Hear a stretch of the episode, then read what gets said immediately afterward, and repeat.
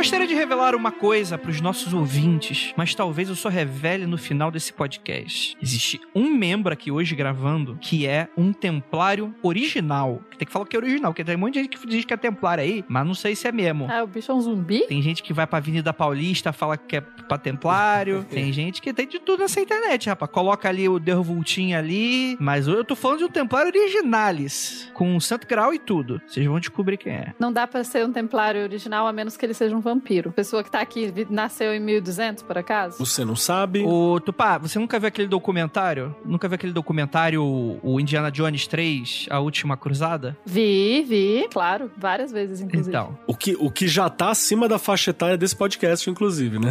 Só se for É, não, não. naquela Ho- época, Hoje em dia. o cara já tá com setentinha hoje. Isso. Ah, Cara, vamos falar bastante sobre, sobre isso, mas ho- hoje eu quero saber, eu, eu tô meio perdido, porque é um assunto que me emociona muito, principalmente porque isso mexe com, com o emocional do brasileiro. Porque pra quem não sabe, as caravelas quando chegaram no Brasil, a- o desenho nelas não era porque eles eram vascaínos. Eu achava que era, mas eles não eram, do- do- do- eles não torciam pro Vasco da Gama. Vasco nem, nem, nem existia esse tipo de coisa nessa época. E hoje a gente vai descobrir as verdades por trás. Será que os templários dominaram o mundo? Será que eles encontraram o segredo da vida eterna? Será que eles estão indo pra Avenida Paulista? Não, isso, isso você já tira da cabeça que isso não, não existe. Mas a gente vai saber mais sobre eles logo depois da vinheta e a gente já volta.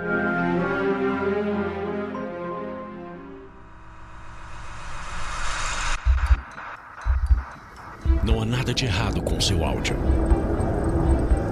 Adentramos agora através dos seus sentidos. Estamos preparando você para o que vai acontecer nos próximos minutos.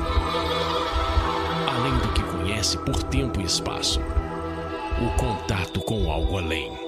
Não conte para ninguém e nunca olhe para trás, pois este é Mundo Freak Confidencial.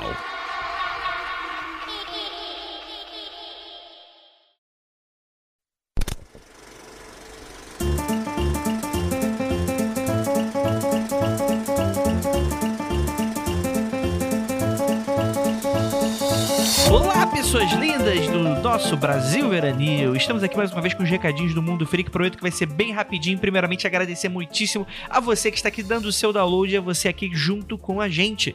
Gostaríamos também de agradecer a você que é um apoiador, você que acredita tanto no nosso trabalho, que abriu seu bolso e seu coração para ajudar a gente com o mínimo de 5 reaisinhos, mensalidadezinha básica aí, que a gente sabe que não faz falta se você tiver como e que, enfim, né, paga um cafezinho pra gente no mês já é o suficiente para nos manter para todo o sempre. Olha só que maldição pra mim. gente, seguinte, é, vou já deixar um anúncio bem bacana. A Penumbra Livros, ela tava mexendo no estoque porque, enfim, tá recebendo muita coisa de Catarse, Liberaba, Cripta da Penumbra. Vocês não estão sabendo, vou lá pro Magicando, vocês escutam tudo para saber essa cronologia muito doida. Mas a ideia é que estavam mexendo ali na mansão mal assombrada da Penumbrita e eles encontraram uma caixa misteriosa, cheia de teias de aranha e com um brilho intenso e fervoroso vindo das frestas daquela caixa bolorada. Mas o seu conteúdo está intacto. E protegido, tal qual uma magia de proteção, um banimento feito invocando os quatro anjos cabalísticos, estava lá aquele conteúdo. Sim, meu querido Párvulo, para você que leu Calciferum, leu Martelo das Feiticeiras, ou para você que não leu nada disso, mas que está muito interessado. É, gente, essa é oportunidade da vida de vocês. Eu chuto que não vão ter outras. Achou-se uma caixita com livros originais da primeira campanha de financiamento coletivo de Calciferum. Isso mesmo, Calciferum, quando seu subtítulo ainda era Demônios, Bruxas e Vagantes, isso acabou virando o nome da saga, mas ele tá lá, bonitão. Claro, não vai ter o tarô, não vai ter estatueta, mas é aquele trabalho gráfico maravilhoso, com aquela capa dura metalizada, com aquelas ilustrações de Senhor PA em cada capítulo com uma carta de tarô. É um projeto gráfico incrível, papel pólen todo bonitão e com preço incrível. Galera, se você tiver interessado, a hora é agora. Você vai entrar no post desse episódio, você vai na área de links e comentários e você vai ver ali, post, é só você clicar e adquirir a oportunidade de ouro para vocês, para você que é colecionador, que daqui, ó, daqui a um tempo, bicho, só de colecionador e de sebo que você consegue essa maravilha aí. Claro, né? A primeira edição, logo, é, é, é um pouquinho diferente e tal. É, é, eu até prefiro a capa da segunda edição, mas essa, putz, é capa dura, metalizada, fica bonitão na estante. É muito maneiro, né? Obviamente que na segunda edição a gente consertou uns errinhos ali, outro ali que acabaram é, escapando dessa primeira versão, mas, cara, isso só valoriza ainda mais o valor mnemônico dessa obra magnânima. Então, aproveite agora e caso você não tenha lido, aproveite que O Martelo das Feiticeiras, o meu segundo livro, a continuação, voltou para Amazon. Tanto o primeiro Calciferum quanto o, o Martelo das Feiticeiras, que é a sua continuação, estão gratuitos na Amazon por e-book, tá bom? E essa promoção, ela é por um tempo, tá? É um presente que eu tô dando para vocês. Vocês estão aí com a cabeça toda lotada em auto-isolamento, ou você que já saiu do isolamento e é um safado sem vergonha, mas quer ler alguma coisa bacana, também pode lá pegar. A ideia é que, enfim, se prepare para as próximas histórias, porque o bicho vai pegar. Mas eu não posso falar nada, porque senão minha editora come meu Shirikodama. Então fiquem, fiquem, ó, quietinhos aí, que em breve, em breve, em breve, em breve, em breve. Anuncinhos rápidos aqui de quarentena. Vou falar apenas de um aqui do nosso Cassiano Ellison, né? Que Mano, o Cassiano, ele é uma divindade. Ele, ele, é um cara muito maneiro. Ele é um ilustrador, já trabalhou com quadrinhos, inclusive, inclusive, se vocês lembrarem daquele projeto antigaço de quadrinhos do Mundo Freak, lembra? Que a gente disponibilizou gratuitamente no site, eram três histórias, e cada um com artistas e roteiristas diferentes, no final fechava com uma história minha. Cara, o Cassiano ilustrou uma dessas histórias. O trabalho dele é lindíssimo, então se você quer, cara, ele tem uns painéis que eles, faz, eles fazem de filme, que é uma maravilha. Então, se você tá precisando de quadrinho, estampa para camisa, concept art, é, é, pôster, o que você quiser de ilustração, mano, que estará aí no link do episódio aí para você conhecer um pouco o trabalho, tá o portfólio dele e o contato, você dá um alô para ele, que é um amor de pessoa, inclusive. E avisando a todos, já vou deixar um anúncio chato, que eu sei que é chato, que é o seguinte, gente tem muita gente pra gente fazer o anúncio. Lembrando a todos que a prioridade aqui, gente, a gente não tá oferecendo anúncio de graça porque a gente é bom, porque todo mundo sabe que a gente é mal. A gente é muito do malévolo. E a gente, na verdade, ela tá prestando ajuda, na verdade, para ficar bem. Não, não é mentira. A gente gosta mesmo dessas pessoas, a gente quer ajudar, porque são, são pessoas que muitas vezes dependem de, de evento, dependem de, de, de. Porque, poxa, em momentos de crise, é o primeiro que vai cortar, às vezes, é o entretenimento, é o. é, é, é, é marca, é questão publicitária. Então, geralmente são artistas e pessoas que muitas vezes trabalham com isso e que se sentem aí prejudicados, perderam o emprego e por aí vai e tal. É, foi focado, toda essa campanha toda que a gente fez foi focada em anúncios para essa galera.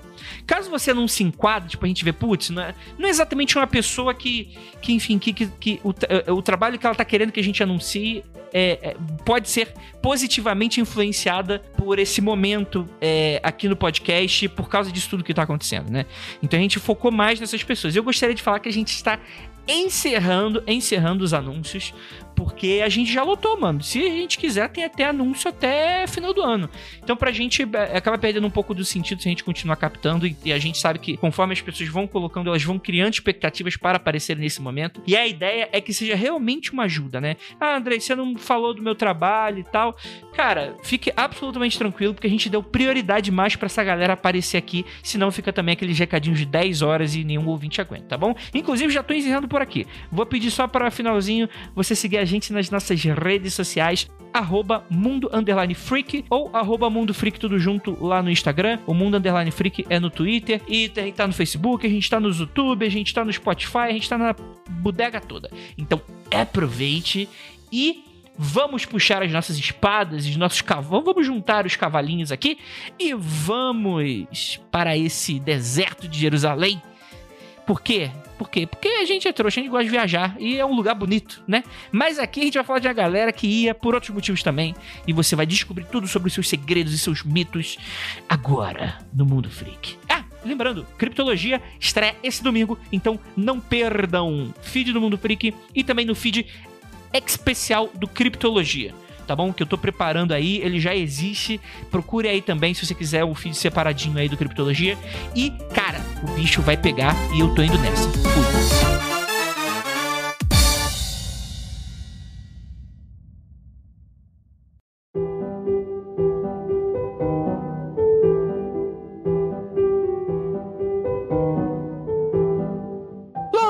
belas noites, queridos ouvintes. Está começando mais um Mundo Freak Confidencial. E dessa vez vamos desvelar os segredos da Ordem de Cavaleiros do Templo. Afinal de contas, os templários existem até hoje? Quem foram eles? Do que se alimentam? Eles vieram do Antigo Egito? O que, que, que, a gente vai descobrir hoje? Para me ajudar, temos aquele nosso queridíssimo professor de história, Marcos Keller, que quase que eu falei outro nome. Olá, tudo bem com vocês? Estamos aqui para defender ou falar mal. Eu nunca sei qual posição que eu tomo de acordo com os templários. Depende do jogo que eu estou jogando. Se for Assassin's Creed, aí eu falo mal. Depende do que, de que lado de Jerusalém você tá. Exato, bem lembrado também. Grande Jerusalém. Temos aqui a nossa doutora, que não cura ninguém, porque não faz parte dos hospitalares Tupaguerra. Olá, pessoas, tudo bom? Será que os templários existiram? Mentira, eles existiram mesmo, essa parte não é dúvida. Agora, dá pra ser templário hoje em dia? Dá, Olha aí, dá. Descobriremos em breve. Mas e se eu assistir muito anime e eu quiser muito? Aí eu consigo ser templário?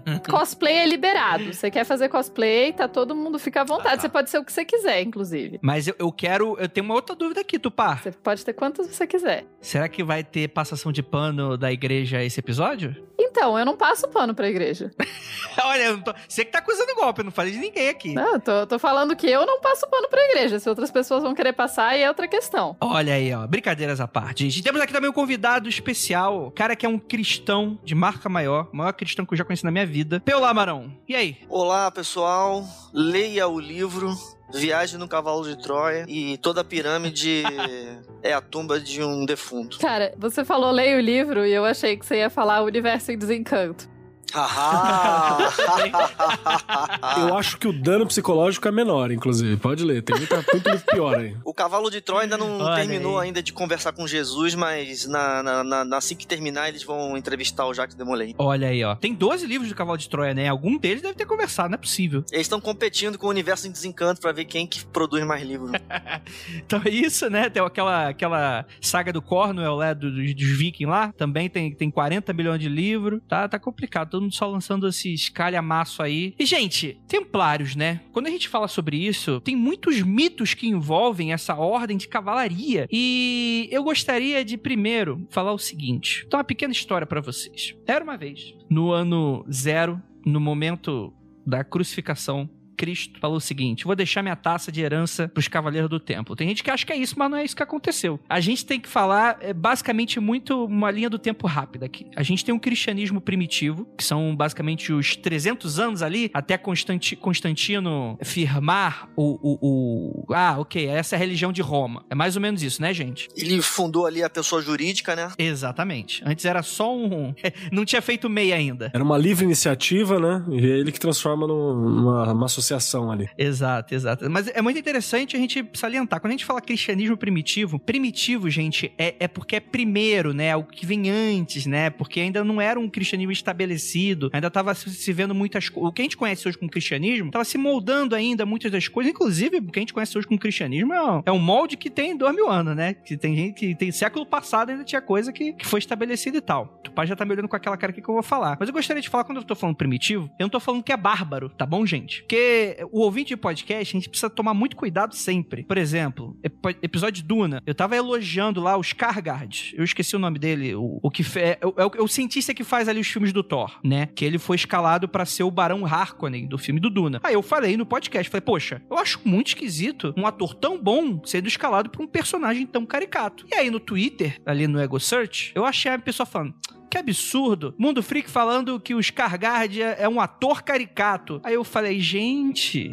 a gente grava, a gente edita, você só precisa ler, gente. Lê, lê a parada, lê. Ouvi, ouvi, ouvi. É, é, é ouvir, ler, enfim. Lê se você colocar na Alexa e pedir pra transcrever pra você. Mas, gente, escute duas. Se você tiver dúvida, escuta duas vezes esse podcast, tá bom? Só pra ter bastante certeza. Mas aí a gente tem essa época do cristianismo, cristianismo primitivo. Aí a gente tem a igreja, né? O cristianismo como religião oficial de Roma, depois lá do meados dos anos 300. A gente vai ter, pulando um grande, um, um grande corguinho, a partir dos anos 500 e uns quebradinhos, início da Idade Média. Gente, tem dois historiadores aqui, por favor, vocês me corrijam se eu estiver errado. É, até agora os erros são mínimos e não são tão perceptíveis. Pode prosseguir. É, por enquanto eu tô só achando lindo. Olha aí, então beleza. Aí começa a Alta Idade Média, correto? Sim. Olha aí, porque o pessoal confunde baixa é Idade Média com Alta. Idade Média. Eu demorei milênios pra Então. entender qual idade média é qual e dependendo se falar rápido eu também não sei. É igual baixo Botafogo, você nunca sabe onde é.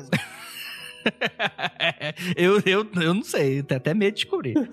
e aí você vai ter esse período de mil anos, mais ou menos, né? Não existe. Existe certo consenso entre historiadores, mas é sempre debatido, né? Quando que começa a Idade Média e quando termina, mas é mais ou menos um período de mil anos, certo? Então a gente tem ali lá pro século 11, tô acertando? Século 10. Acho que é século 11, né? Que aí a gente vai ter aí o quê? As cruzadas, gente. O que, que são as cruzadas? Eu ia falar, fazer uma piada muito estranha, mas eu deixei pra lá. Mas as cruzadas é, é, é a ideia da expansão da igreja, né? Nesse momento, depois da queda do Império Romano, né? Toda aquela coisa do vácuo de poder. O que, que sobrou ali? Era a igreja, né? Com todo o poder e tal. E aí começou a, enfim, a toda essa confusão toda. E a ideia das cruzadas era o seguinte: gente, Terra Santa está ocupada pelos muçulmanos. A gente precisa lá porque tem uns peregrinos que querem dar a rezada lá e a gente não pode. Tô, tô, tô correto até aqui? Tem umas paradas aí que eu acho que ela é importante para falar também, que você tá seguindo a partir do ponto de vista da, da Europa ali, né? E obviamente que a gente tá sendo bem simplista, assim. Mas a, acho que a, a grande parada que é o principal para colocar, que é o motivo que vai desencadear na, na, na existência dos templários, são as cruzadas, né? Que a gente vai ter. Eu acho que isso é importante só pontuar aqui. Que o que acontece é que teve lá, Maomé morreu, ok. E aí você tem vários exércitos árabes convertidos ao recém-islã, que ficam com puta de um fervor religioso e começa a conquistar os antigos dominadores que tinha lá, o Império Bizantino, os outros impérios que estavam ali próximo, né? E com isso vai se expandindo ao longo do tempo, a expansão dessa religião recente, que, era o, que é o Islã na época que ele é, ela é, ela é criada ali. E aí você tem toda a, a região da Terra Santa que começa a ser disputada em cima disso. Lembrando que Jerusalém é a segunda cidade mais sagrada, né, para a religião islâmica, e antes disso vem só Meca por causa do profeta. Então você tem toda essa expansão. E aí a gente vai ter uma situação também praticamente política, né? Menos religiosa e bastante política também, mas tem seu ponto religioso, que é quando vai ter um papa específico, que é Urbano II, que ele faz uma. Eu não lembro o concílio. Eu não lembro o concílio agora, acho. Não vou lembrar também de qual. Clermont, Concílio de Clermont, acho que é o Concílio de Clermont, que o Urbano ele faz uma, uma fala, né, justamente também para direcionar a, as intrigas políticas e palacianas para outros locais, né, porque tá, isso é sempre importante, isso era uma das funções dos papas, inclusive, manter a nobreza na linha. Ele faz uma, um puta de um discurso que você encontra inteiro, inclusive, procurei discurso do Papa Urbano II, que é um discurso muito bonito, ele é, ele é estudado esse discurso até hoje para você falar sobre como você tem um uso fantástico da retórica, assim. Ele levanta e fala: nossos irmãos cristãos cristãos que estão lá na Terra Santa, surgimento de Jesus, aquela terra que emana leite e mel, estão sofrendo nas mãos dos, dos terríveis monstros bárbaros, né? E blá blá blá blá blá blá. E ele fala para os nobres franceses especificamente: libertem a Terra Santa, precisamos de que Jerusalém esteja sob o domínio cristão novamente. E aí você tem aquela. Uma primeira cruzada, se eu não me engano, ela é uma cruzada secular, né? Só a galera que se levanta inspirada pela fala dos papas e tal, e vai a caminho da Terra Santa e morre todo mundo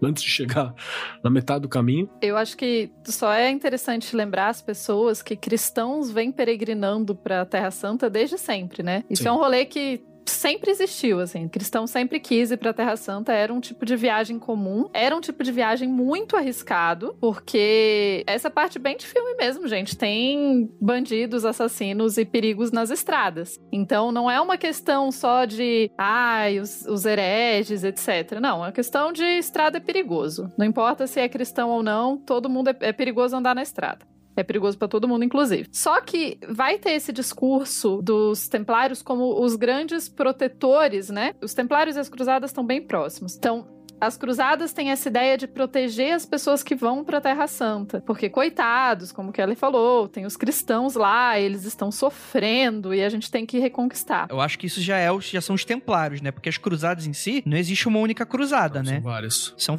inclusive não, não apenas com essa questão da, da invasão, enfim, a retomada de Jerusalém, né? Tem outro, tem nos Balcãs, né? Tem, tem cruzada contra cristãos considerados hereges, né? Então, tipo assim, essa questão da proteção não é justamente o ponto dos templários. Virou uma raid, virou uma raid. Vai todo mundo junto para contra o inimigo em comum e depende do inimigo da época, entendeu? A questão da época. E o que eu ia com complementar é que a gente tem, que é importante para as cruzadas, é a retomada da Península Ibérica. Porque a Península Ibérica tinha sido invadida e estava sob domínio muçulmano nesse período. Nesse período, né? Super genérico. Mas enfim. E a retomada que é feita, então se retoma a Península Ibérica, o reino que passou a ser Portugal, inclusive Portugal acaba sendo um dos primeiros reinos a se unificar em parte por causa dessa retomada. Os reinos que hoje em dia são considerados Espanha, mas que são muitos reinos, Leão e Castilha, blá, blá, blá, milhares de reinos. Esses reinos, quando eles, quando eles retomam a Península Ibérica, isso fica como um grande exemplo da importância do cristianismo e o exemplo do, né,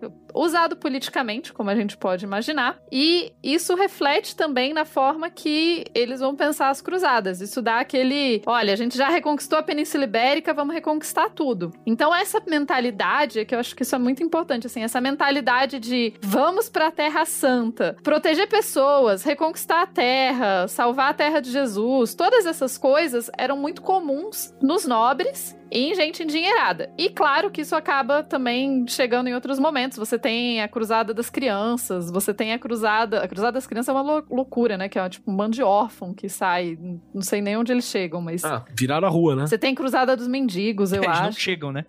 É, a primeira cruzada, que é essa cruzada popular que eu falei, é a cruzada dos mendigos, que é a galera insuflada por esse espírito, tá ligado? De vamos e queremos fazer a nossa parte. Tinha um monge específico, que eu não vou lembrar o nome agora, mas é o nome de um profeta também, nome de, de apóstolo, que ele pregava em cima disso e comovia a multidão e a galera largava tudo e ia, sem previsão, sem nada, né? E morria antes de atravessar o rio do outro lado da rua.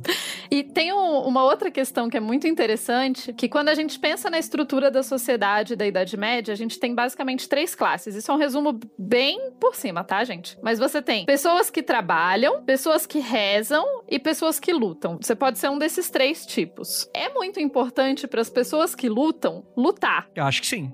Faz bastante sentido, né? Então, assim, pessoas que trabalham e pessoas que rezam sempre tem o que fazer. Pessoas que lutam, quando os países vão ficando mais unificados, quando os reinos vão se consolidando mais, vai parando de ter muito o que lutar. Então, passa-se a ter muita essa gana, porque você precisa continuar lutando. E daí tem até um. Esse é um documento que eu não lembro o nome do documento, mas eu estudei isso. Eu fiz uma matéria de leitura de documentos medievais, que era muito legal. E a gente estava estudando. é, de paleografia, é incrível. Mas aí a gente estava estudando, né? Aprendendo a ler, porque a, a letra é muito diferente. E eles estavam debatendo no documento, tinha todo um debate se naquele ano eles iam fazer uma festa com uma luta de justa, né? Todo mundo no cavalo e tal. Ou se eles iam invadir a, a região ali onde hoje em dia é o Marrocos. Ou se eles iam ter, que é em Portugal, né? Então eles estavam pensando nessas duas opções, porque, tipo, eles tinham que lutar. Então, tanto fazia lutar, tipo, vamos fazer uma justa ou vamos invadir um outro país. Os dois estão valendo. Aquele filme lá, Coração de Cavaleiro, era nessa época aí.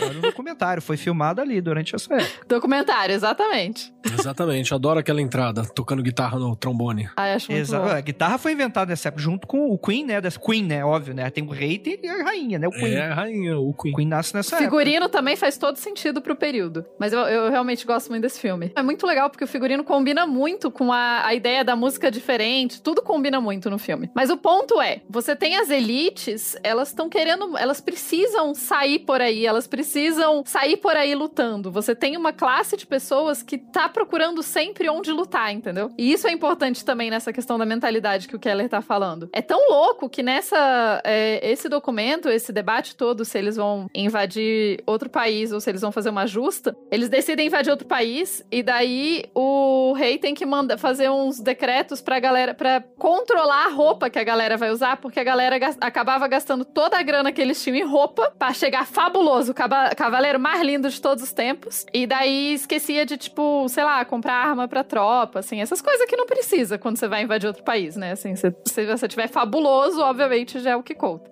Então, tudo isso é, é só pra colocar um pouco dessa. Quando lutar é seu único objetivo de vida, acaba criando toda uma necessidade de criar lutas, né? Cara, acho que é uma excelente leitura, né? Eu acho que se explica bem é, o ócio, né, do, do- do exército, né, mano? Tem que mandar e tal. Porque assim, quando você vai ler sobre as cruzadas, é claro que a gente tá falando sobre, enfim, sobre essa questão do, do avanço de território, né? de- da conquista de território e por aí vai, E, né? Inclusive, André, você falou sobre conquista de território, sobre essa mentalidade. A frase que você utilizou, o Deus Vult, ele era tipo o tio Sam, tá ligado? Apontando, falando, you, essa era a função. A ideia do Deus Vult era você chamar a galera, você, a galera vinha. A tradução acho que é isso, né? Deus te quer, Deus te chama, né? Que era bem para você falar assim, tipo, você, venha morrer no Vietnã. Essa era essa a ideia. Mesma, mesma coisa. Sim. Eu acho isso interessante, né? Porque a gente pensa, pô, é só pela vontade do território. Para essas pessoas, era a vontade de Deus, né? Então você tem mais dessa, dessa crença, né? Dessa ideologia. Não é muito. Eu tava, eu tava vendo uns vi... eu tava vendo uns vídeos e tal, falando sobre um inglês que, que falou bastante sobre as cruzadas, né? nessa época Portugal invadindo Marrocos e, tal. Eu não sei o quanto isso é, é acurado, imagino que sim, já que se tá na internet é verdade. O pessoal não era muito, tipo assim, a, a ideia não era, tipo, só a, a anexação de território pela anexação de território. Como, por exemplo, vai ser, sei lá, o Império Britânico, ou a, a questão mercantilista só. É realmente pela questão ideológica da coisa, né? Muita gente comprava esse discurso, né? A gente não tá indo porque eu vou fazer dinheiro, tô indo libertar e tal, que era inflamado. Se essa era realmente a ideia da igreja, aí já não sei, mas das pessoas indo e comprando a ideia, acho que sim, né? E não é só, é, tô indo cumprir a minha função principal, porque a minha grande função de vida, o meu objetivo de vida é lutar pela fé cristã ou lutar, simplesmente. Então, é uma coisa muito além de simples de lucro, assim. Não que não tenha lucro, óbvio que tem. É tudo sempre a fé é utilizada e tal, mas a gente não pode também ficar naquela coisa de que era só a fé, é, e que era só muito malvado, que tem tipo um cara malvado que controla tudo e tem as ideias, fala, ah, vou lucrar super tal. É uma mistura de muita loucura com o período que era, e a, a coisa acontecia assim. Até o nome, né, da, da categoria de cavaleiro, a primeira cruzada, a cruzada zero é a cruzada dos mendigos, a primeira cruzada é a cruzada de cavaleiro, que aí vai a galera endinheirada mesmo pro rolê. E o nome da categoria de classe, assim, dos estamentos que você tinha, eram os oratori, a igreja, né, que é a galera que orava, você tinha os laboratórios, que é a galera que trabalhava, e os bellatori, que é justamente a galera que luta. A função principal da nobreza é lutar e proteger, é isso que a Tupá tá falando. O nome da categoria, classe de D&D deles era Bellatori, que é porradeiro. Essa é a função, tretar. Sim. E aí a gente vai falar, acho que a Tupá mencionou bem, né, sobre essa questão dos perigos, né? Mesmo com toda essa invasão, ainda assim era um terreno muito perigoso. E a gente tá lidando com um nobre, né? E aí houve essa necessidade, eh, um cara chamado em 1118, um cara chamado, eu não vou saber, Hugo de Peigneux, é um francês. Como é que eu falo isso, Tupá? Hugo de Peigneux. Meu francês é seminulo. Eu consigo ler francês e é isso aí. Eu não sei falar.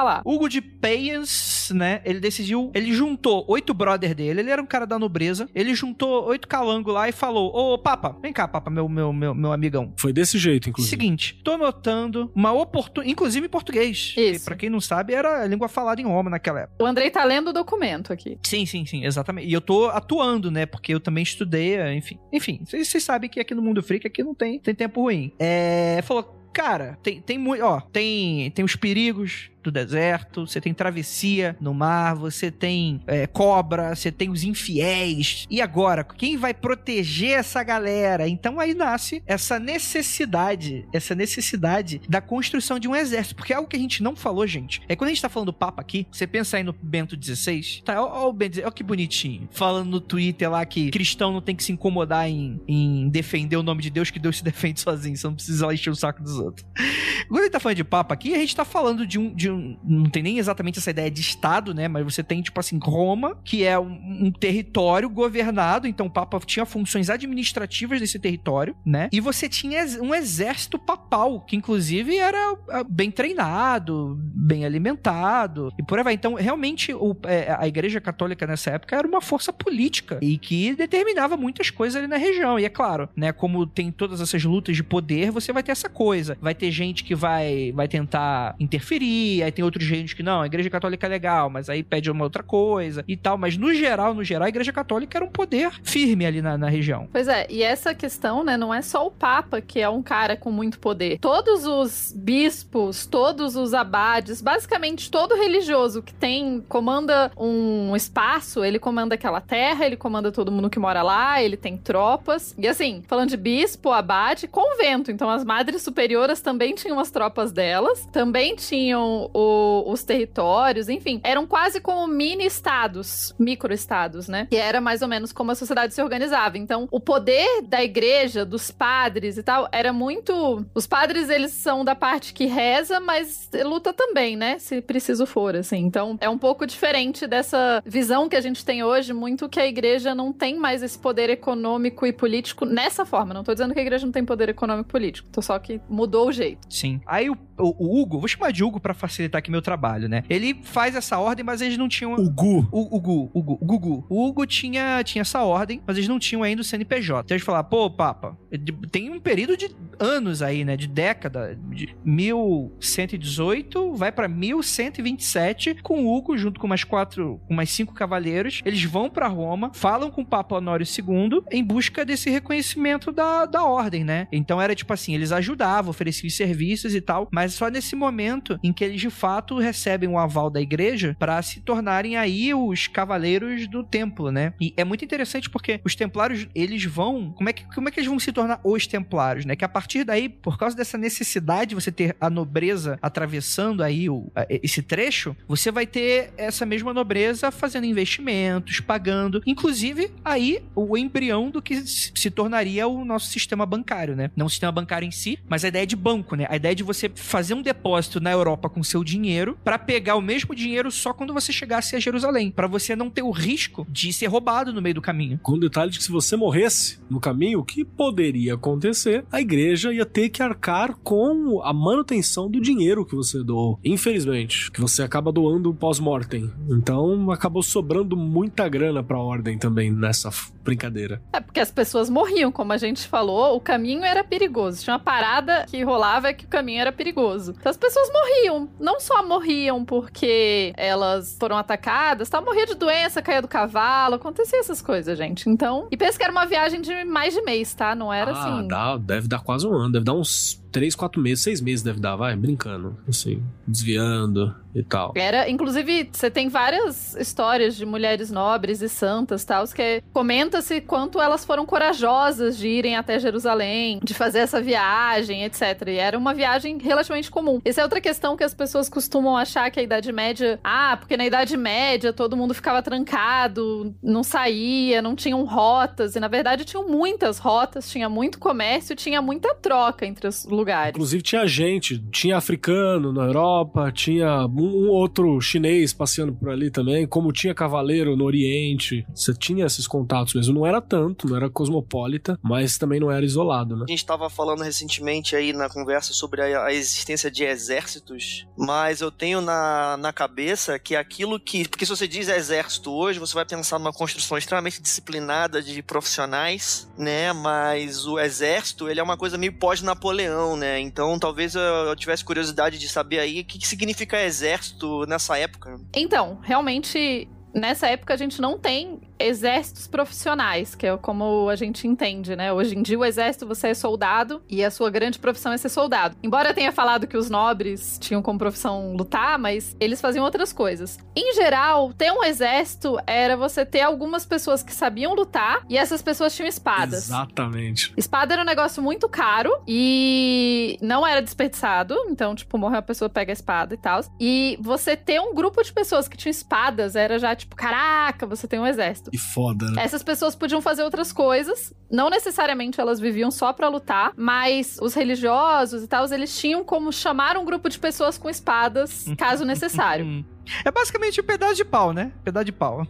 Não, não. Eles tinham espada e eles sabiam aonde segurar e com qual parte bater no outro. O que é muito importante quando você tem uma espada, assim. Essa era a parada. Não, não tinha técnica de espada profunda. Você tinha pouquíssimos cavaleiros que eram versados em algum momento no uso profundo de espadas. Você já recebia o básico. Bate em cima, protege embaixo e tal. Inclusive, se você procurar aí vídeos de cavaleiros brigando com aquelas armaduras, que também era outra coisa caríssima, dá vontade de chorar, assim, porque é bem sem gracinha, tá ligado? É bem simplesinho. É mesmo. uma bateção de, de, de metal, né? É, é tipo com a galera do Swordplay. Não precisava nem ser afiado, né? Era só ser pesado, né? Basicamente, você tinha um exército, ele era formado em geral. Um exército, entre aspas, né? Ele era formado em geral por um pequeno grupo com pessoas com espada, um outro grupo um pouco maior de pessoas de lança que sabiam mais ou menos usar lanças, e um grupo grande de pessoas com qualquer coisa que se encontrou, tipo arado e porrete. E era esse grupo gigante de pessoas com qualquer coisa que se encontrou que, em geral, eram camponeses, era gente que normalmente estava trabalhando e quando a treta tava muito treta, chamava essa galera também. E essa galera ia tentar a sorte, né? Fazer o que desse. Então, a gente é muito louco porque a gente estuda, né? Tipo, ah, grande batalha de não sei o quê. Aí você vai ver, tipo, tinham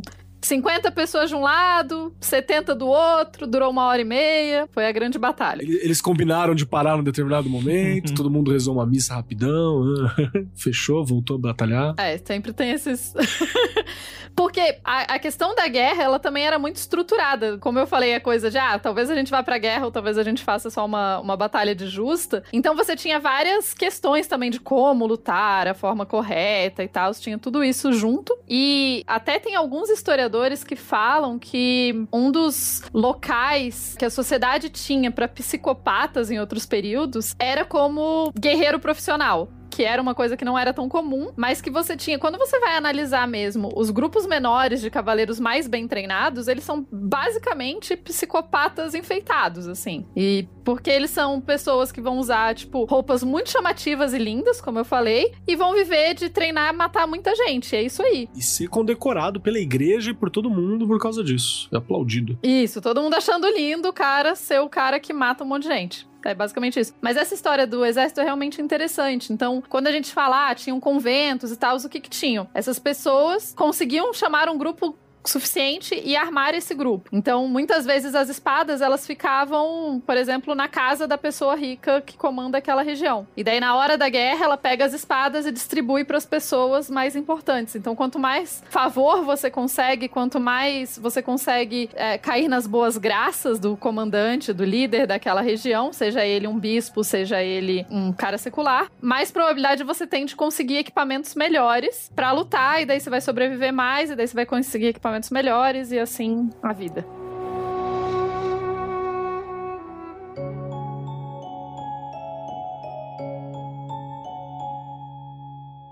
Mas é muito interessante é, essa discussão justamente porque é muito caótico esse período no sentido de você não era tipo assim, é porque quando a pessoa pensa nesse momento, pensa, nossa, e aí os europeus invadiram, e aí os muçulmanos pediram pinico e foi reconquistado, foi reconquistado Jerusalém, provavelmente porque ninguém tava esperando. Só que ficou nesse, sabe essa coisa, tipo, vamos para aquela cidade, aí ganhavam, vamos para outra cidade, perdiam, aí vai para outra cidade, ganhavam. É, é muito, você não tinha uma coesão, tipo, não é, por exemplo, o exército de Gengis Khan, que quando chegava, barbarizava a porra toda igual a onda e ia embora, né? Mas ia embora porque eles não estavam nem aí, eles gostavam de ser nômade. Mas nessa época era muito tipo, ganha, perde, ganha, perde, ganha, perde, ganha, perde. É, é porque a batalha era muito mais uma coisa simbólica, saca? Assim, de, de, de supremacia, entre outras coisas, do que até para manter. Manter um lugar é difícil. A gente acha que é só chegar, descer porrada e tá tudo certo. Não, manter o lugar que você desceu porrada é difícil. Manter um lugar estrangeiro é ainda mais difícil. Porque se você ainda tá próximo, adjacente ao lugar, você entra lá, desce porrada, mata os homens, coloca novos homens, casa com as mulheres, obriga a tua língua e é isso aí. É assim que foi feito em muitos locais. Mas né, quando você tá além mar, cara, a batalha é uma coisa simbólica. Tem aquele filme que é até chatinho, com Orlando Bloom, o Cruzadas, acho que é o nome, inclusive, deve ter um outro nome em inglês. Sim, sim que tem uma cena que eles encontram o Saladino, e aí o, Orlando Bloom olha pro Saladino e fala: Mas pra que, que você quer essa porra?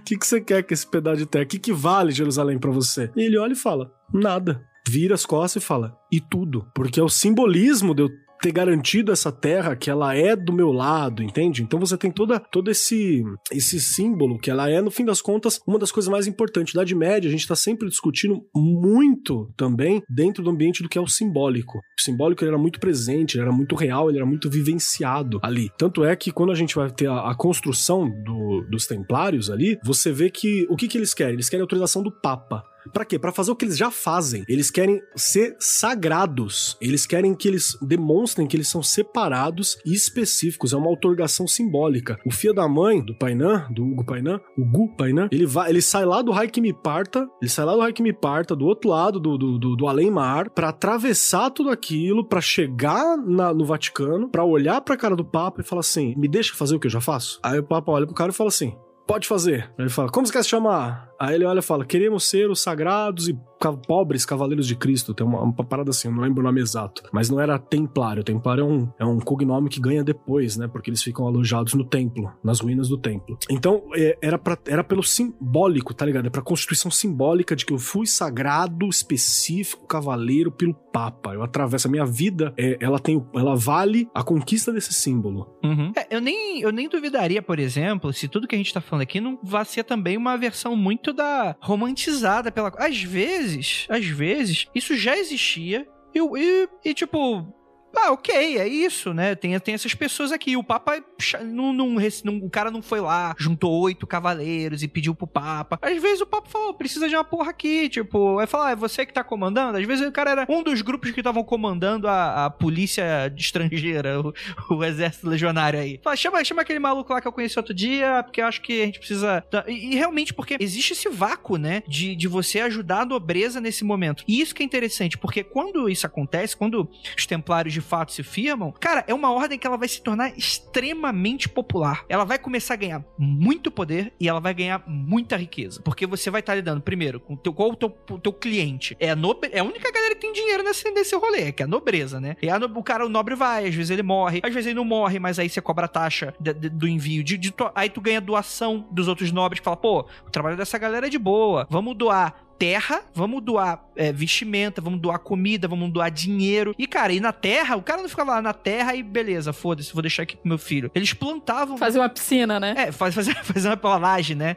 Bater a laje ali, porque, porra, a galera vai curtir, né? É, não, porque é, eles plantavam, né? Então, os templários eram conhecidos por vender cereais, né? Vender grãos, fazer animais, né? Trabalhar com pecuária. E eles usavam esse tipo de terreno. Era deles, tudo era deles, e eles usavam isso pra alimentar o exército. Eles não precisam gastar com isso, gastar dinheiro com o exército. E o que sobrava, eles ainda vendiam. Então, olha, olha a quantidade. Tipo, é basicamente, tipo assim, tu ganhar sem tá, sem tá recolhendo imposto. Tipo, eles não, eles não precisavam pagar dízimo. O Papa falou, tu trabalha muito importante, eles não precisam dar dízimo. Então, mano, a galera enriqueceu muito rápido e se tornaram bastante populares na época. E é interessante uma, um elemento dessa, dessa história, né? Que é porque eles faziam um voto de pobreza, né? Sim. É, em teoria, o nome oficial deles é esse, né? Pois é, mas isso é uma coisa interessante porque quando a gente pensa em voto de pobreza, num contexto assim meio espiritual, religioso, né? É como se a pessoa ela estivesse sendo muito assim bacana, né? Não, eu vou prometer aqui, né? Eu, eu prometo pra você, né? Mas, mas o voto de pobreza, né? Até até acho que 100 anos atrás aproximadamente, eu tô trazendo de memória aqui porque teve uma reforma. né? Mas enfim, no, no período, se você fizesse um voto de pobreza à vera, um voto de pobreza de juramento sacro, eu não me lembro os termos, né? Esse troço tinha validade jurídica. Então você não podia mais ter propriedade. Não dá pra se arrepender, né? Não dá pra se arrepender, porque aí já é. Você, você agora é uma ONG ambulante. Então, não é uma questão opcional mais pra essa pessoa. Ela fez o voto, qualquer coisa que ela gera, agora é parte da PJ. Mas não significa que você tem que viver uma vida de pobreza. Porque quanto mais você, essa ordem e várias outras, enfim, começam a juntar dinheiro e tal, não necessariamente as pessoas vivem com muito pouco. Elas só não podem, tipo, não é delas pra fazer exatamente o que elas quiserem, elas não podem passar pros herdeiros. Ah, elas não têm herdeiros. Mas fora isso, dá pra viver no luxo tranquilo, assim. Então, quando a gente também, essa é outra questão, que às vezes as pessoas falam, ah, o voto de pobreza, e parece que todo mundo, que os templários, né, andavam com as roupinhas desgastadas, tão coitadinhos, assim. E não, eles gastavam. Dividindo o cavalo sempre, Hum, né? hum. Igual o desenho lá, que tem os dois sentados. Dividir o cavalo, que eu. Aquilo ali também é simbólico, tá, gente? Eles tinham cavalo, tá? Quando tinha cavalo, tinha cavalo também. Não era todo dia que tinha cavalo, mas tinha cavalo. O nome original é A Ordem dos Pobres Cavaleiros de Cristo. Esse é o nome oficial dos que, como ficou conhecido os tempos. Templários é um, é um, é um, é o nome fantasia, né? É, depois se acrescenta do Templo de Salomão, porque eles ficam na região do templo. No começo é Ordem dos Pobres Cavaleiros de Cristo. Aí se acrescenta e do Templo de Salomão. Isso que é interessante, né? O que eles estão falando dos dois, dos dois cavaleiros em um cavalo só, que o Kelly tá mencionando aí, é porque um dos símbolos, você tem a cruz, né? Aquela cruz mais en- envergadinha, né? Que você tem é, mais abauloado ali os, as retas, né? Você tem também esse símbolo que é um cavalo, dois cavaleiros pra um cavalo, né? Que fala, tipo assim, que, que é um simbolismo pra cara. É, não é um, tipo, se tiver um cavalo só, a gente divide, mas a gente não tá nem aí, porque a gente é cavaleiro. Isso é pra demonstrar que é o comprometimento com essa questão de não a posse, né? E, e justamente, né? Esse fato de não ter herdeiro também é tudo sobre isso, né? Porque você imagina, tipo, é igual o, o empresário que não quer pagar imposto, o, o carro e o helicóptero estão no nome da empresa, não estão no nome do cara. Uhum. O cara, porque o cara, ele recebe pouco, né? Tadinho. Mas tá lá, tá, de carro de luxo, Exato. tem motorista, tem a porra toda, né? O padre aí outro dia não tava comprando um negócio de 60 milhões? Aí. Porra, rapaz. Então, e além disso, a gente tem que lembrar essa questão que a gente comentou mais cedo, que os cavaleiros é, se vestir luxo e etc. era parte do ser cavaleiro, era parte do lutar. Então, quando eles colocam com símbolo, tipo, não, ó, a gente divide um cavalo aqui, a gente vai com a roupa que tiver. Eles estão reafirmando esse compromisso que vai muito além da. Eu não tô indo lá só pela glória da luta, é isso que eles estão dizendo, né? Então, essa coisa do simbólico é muito importante pra entender quem eles foram. E um- uma vírgula importante pra colocar aqui. Você, pequeno templário brasileiro, por favor, não confunda a Cruz de Malta, que é aquela que tem as pontinhas em V no canto, com a Cruz Pátia, que é a Croix que é a cruz templária pra valer, tá? No mínimo, faça a diferença também. E que também são diferentes, é bom lembrar que conceitualmente é diferente também da Eisenkreuz, que é a cruz de ferro, que você, que finge que é templário pra tua mãe, mas a gente sabe que é nazistinha, gosta. A gente sabe a diferença, que essa cruz de ferro, inclusive, ela tem uma associação à Ordem dos Cavaleiros Teutônicos. Não é também ligada à Ordem dos Templários, é importante lembrar. É tudo com T, é Tudo cavaleiro, né? tudo com T, a galera gostava de bater nos outros. É tudo cavaleiro, Cavaleiro. tudo tudo andava por aí com as roupinhas muito doidas, matando pessoas. Às vezes nem precisava ser cavaleiro, o cara não precisa nem cavalo. Então eu tava conversando com o Salimé no outro dia. Poxa, Dark Souls, o jogo tem mais cavaleiro que não encontra um cavalo no jogo todo. Isso aí fica a crítica aí pra From Software. Não tem cavalo, não tem NPC cavalo falando contigo no jogo. É, é crime o que Absurdo. estão fazendo aí. Não tem, tem muito cavaleiro pra pouco cavalo. Tudo templário essa porra. Mas é interessante, o que o cara falou também é verdade, né? Eles se colocaram no Monte do Templo, onde em teoria teria sido aí o grande templo de Salomão, foi constru- reconstruído. Não, teoria não, foi lá É, mesmo. essa parte não é teoria. Ele ficava ali. Não, não sei. Não tava lá? É uma das poucas coisas aqui que a gente tem certeza que o tempo ficava ali. Mas quando a Operação Cavalo de Troia chegar lá, ô Andrei, você vai poder saber. Entendi. É, inclusive é onde hoje fica o Muro das Lamentações, viu, gente? Ele é um dos É. muros que sobrou do Templo de Salomão. É, virou uma mesquitona, né? Hoje ela é a cúpula dourada, né? Cúpula da rocha ou cúpula dourada, não lembro o nome agora. Sim. Porque se mais ou menos uns 50, 60 anos depois que o, que o pessoal funda os templários, os caras já perdem lá Jerusalém já. Tipo, os muçulmanos tomam de volta, isso aí. O que essa galera tá fazendo aqui e tal? Mas não deixa de ter ainda essa, essa jornada de peregrinação, esse tipo de coisa e tal. Geralmente é uma região super conturbada, que tem muitos altos e baixos, é, é- é muito complexo e a, a ideia desse podcast não é exatamente fazer um, um- um recorte histórico disso aí. Porque a ideia começa a partir daqui. Porque você vai ter mais ou menos, em torno de 100 a 200 anos, mais ou menos, essa criação, auge e queda dos templários, né? Porque esses caras eles começam a ficar, mu- ficar muito poderosos. Nesse momento onde eles estão no Monte do Templo, no Templo de Salomão, é dito que, que nas escavações eles teriam encontrado coisa.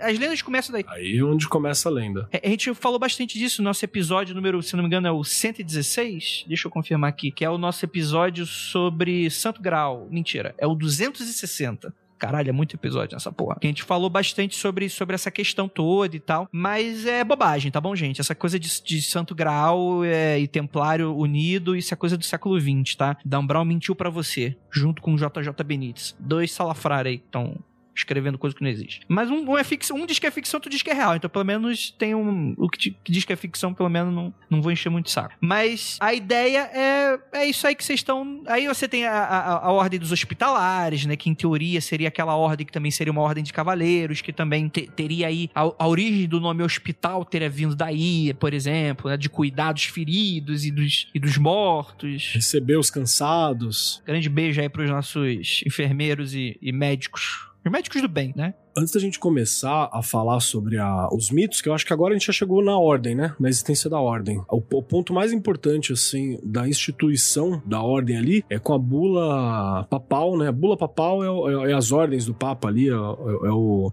é, o, é o ato institucional do Papa ali, né? Que ele faz a bula. A bula papal chamada Ipsa nos cogite pia, pietas. Ipsas, Ipsa nos cogite pietas. Que ela fala diretamente, é uma bula inteira oferecida ao grão-mestre, que é o grande mestre, grão-mestre grão-mestre, não é porque ele cuidava dos grãos, meu jovem, nem dos, das lentilhas e das coisinhas. Era o grão-mestre, o cara que era o, o, mestrão da Ordem dos Cavaleiros Templários, que isentou essa galera de pagar o dízimo, né? E total, não precisava mais que isso, e que o dinheiro fosse usado para qualquer despesa dentro da Terra Santa. Então, e quem administraria seria completamente os Templários. Então, eles já tinham essa questão que, assim, não é que eles eram pobres, isso o Tupá já falou, mas como eles também estavam num lugar que era mais distante, outro câmbio, não tinha as cortes como era antes, você tem algumas exigências que são um pouco menores também. Tá? Você, com uma corte, você tem que ter roupa para toda hora. Ali você pode ter, sei lá, duas peças a menos. Então, você tinha alguns gastos que eram um pouco menores e a fortuna era exuberante. Entende? Era muita grana que eles começaram a acumular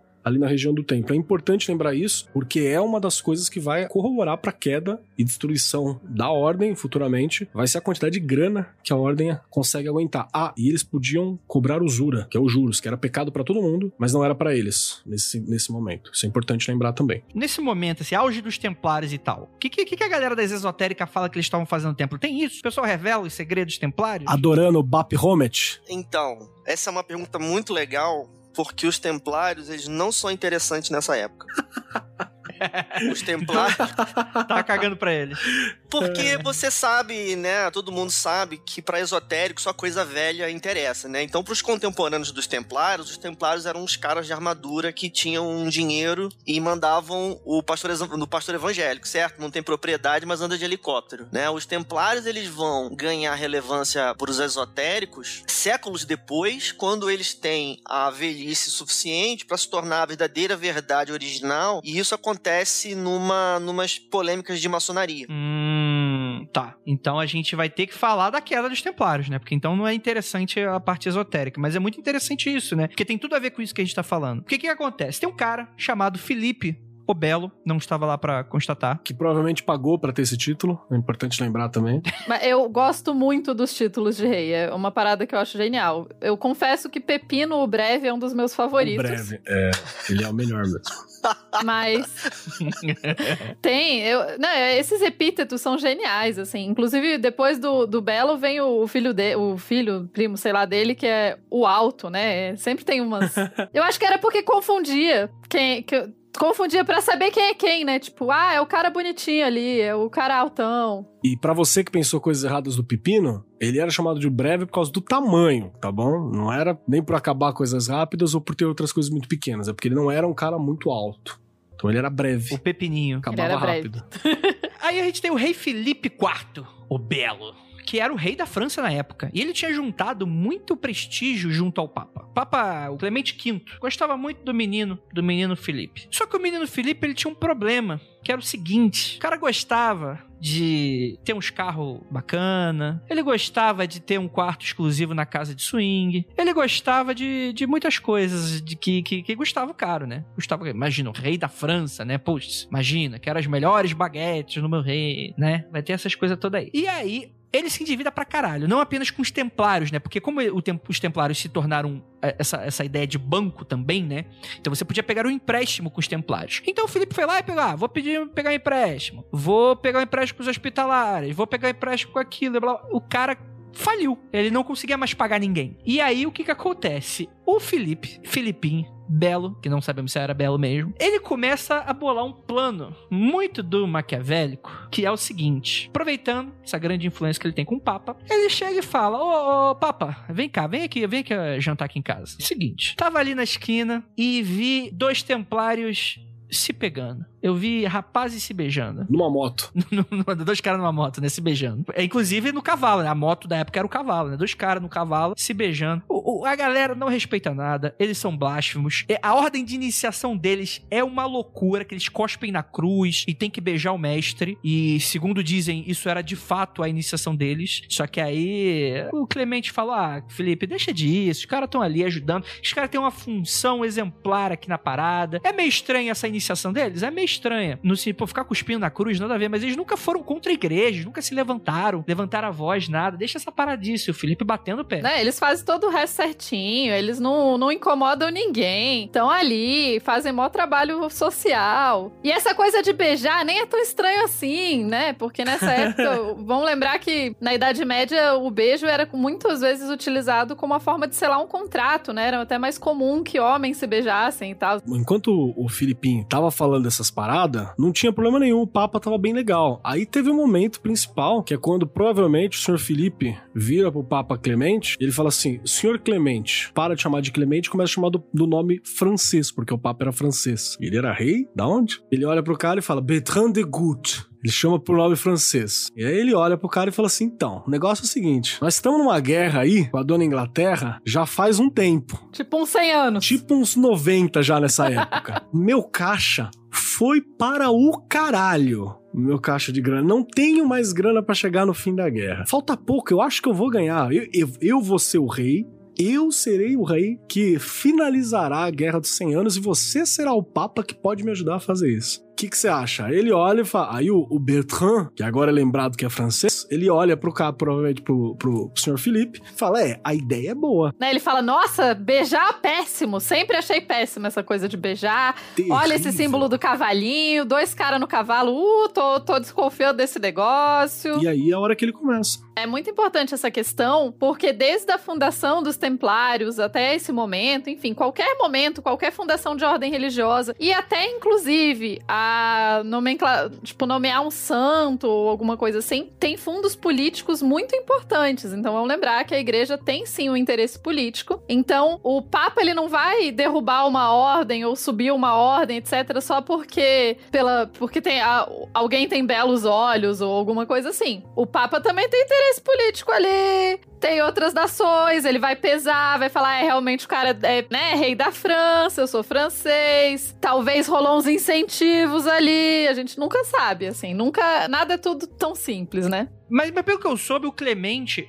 ele não era muito a favor de acabar com os Cavaleiros Templários, né? Ele, ele, ele foi muito resistente a essa ideia. É isso que, que é interessante, porque ele chegava e tal. A ideia é que o Felipe ele foi cada vez mais forçando a barra, né? É, inclusive é a primeira vez que, que rola um inquérito, ele fala: ah, tá bom então, faz, vamos investigar. É, e caga andando. Aí todo mundo fala: não, tá sussa. Investigamos, é tudo jóia. Os Templários são é, ótimos. Eles foram absolvidos, os Templários, pelo, pelo Papa. Mais de uma vez, inclusive. Mas então, de novo no Clemente, que o Clemente Clemente é um cara que eu acho interessante, assim. O que pode ter acontecido, e aí é bastidor real, é porque o Felipe o Belo, ele foi um cara que teve muito interesse na eleição do Clemente, especificamente porque um pouco antes, o Papa Bonifácio alguma coisa, ele tinha excomungado a família real francesa. Então, qual que era a ideia do Clemente? Não, quero ser colocado de novo no jogo. Que papo é esse? Do, a ideia do Felipe o Belo. Quero ser colocado de novo no jogo. Então, sobe um Papa francês sobre o qual eu tenho influência, e aí ele gasta rios de dinheiro, mata uns dois ou três parente de alguém, para colocar o Clemente na corrida papal. Tinha uma treta que Itália tava, tava com o cara ali na, na reta final também, e aí ele, ele compra o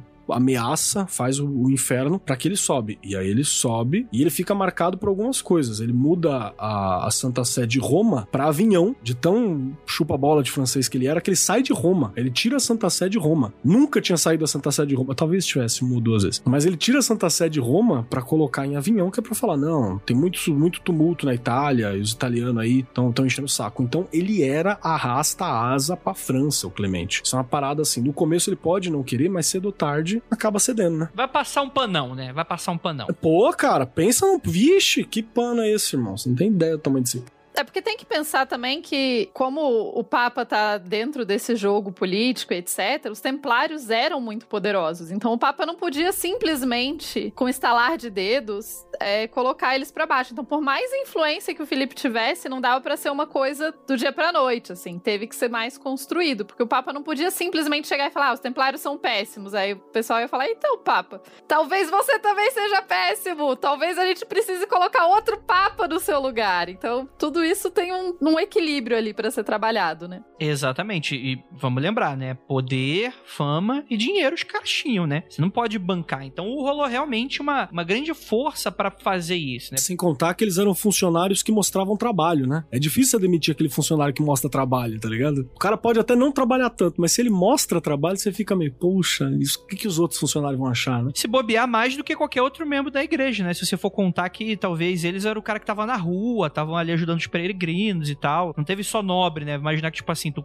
um, um plebeu, por mais que não conseguisse contratar o serviço de um templário, talvez encontrasse com eles durante as peregrinações, rolasse uma parada dessa. Então, tipo assim, era a galera curtia, curtia, curtia, curtia os templários. E aí você tem o quê? Você tem o Felipe falando, não, assim não vai dar. Em 1307, então imagina só quanto tempo passou. Os caras já estavam com a bola toda. E uma sexta-feira, 13, 13 de outubro de 1307, o Felipe Belo, ele prendeu todo mundo. Todo mundo que todo mundo que era templário e estivesse na França, ele prendia. Acordou aquela manhã, o pessoal fez a fez a incursão e pegaram o pessoal. E aí tinha mais ou menos umas 130 pessoas e todos eles foram presos, torturados e começaram, obviamente, a confessar um monte de coisa, né? E, e, e obviamente, né, sobre tortura, tu fala, tu, tipo, a pessoa vai falar o que você quiser, né? E tal. A gente tem o, o fim da ordem, entre aspas, é a morte do, do Jacques de Molay, né? Que garoteia total, né? O Jacques de Molay dá uma garoteada monstra também, de até não, eu vou lá falar com o Papa pessoalmente, vai dar tudo certo, ele vai entender a gente, vai dar tudo ok. Ele é tão legal. E não foi uma piada, tá? É, amigos maçons, falar que ele garoteou não foi uma piada, tá? Ah, deixa quieto, só sem querer. Eu acho legal você contar isso, né? Porque isso daí mostra que apesar de a gente ter uma imagem extremamente conspiratória, né? De política, de, de, de marionetes e tal, os caras não. Eles eram meio sinceros, né, bicho? Mas esse cara, ele deve ter acreditado no que o Papa era a justiça na terra e que a bênção divina ia derramar sobre ele como um manancial de luz, né? Especialmente porque eles estavam longe da Europa, né? O, o core da ordem estava longe da Europa, então ele não acompanhava, não tinha é. Twitter. É, não, ele não tava no, no zap da família e não conseguiu acompanhar o veneno que circulou lá, né? Mas eu vou pegar essa, essa, essa pescaria do, do Baphomet que você colocou aí, porque eu acho que ela vai participar por enquanto da, da, da construção narrativa aqui que o Felipe faz com os, os templários, né? Porque o que vai lá na frente aparecer como uma figura arquetípica esotérica, nesse momento, ele é parte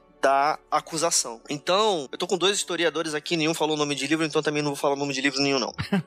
então você tem a, os, os, os registros de processo dos templários, e esse registro, ele tem algumas assim, os testemunhos que foram acumulados, eles são meio caóticos, mas eles têm uma costura em comum que ajuda os caras a construir o caso. Então, uma das, um dos elementos que aparece reiteradamente na, nos testemunhos é a, a presença de uma cabeça que supostamente seria adorada. Tem uns relatos malucos de que era uma cabeça de gato, tem uma pessoa que fala que na verdade era uma cabeça de mulher, mas o mais no, no, no somatório da, da, das histórias é, fica mais harmônico que trata-se de uma cabeça de velho, em particular um velho barbado. E se não me engano, duas pessoas, eu acho que eles, eu acho que eles conseguem o testemunho de, de oito templários ou seis, é, e dois desses caras eles falam e é aqui que an ancora esse negócio. Esses dois caras falam que que trata-se de uma figura Baphometes e essa expressão figura Baphometes ela aparece escrita em autos de processo. Eu acho que um desses dois caras depois ele ele ele diz que retira o testemunho dele que foi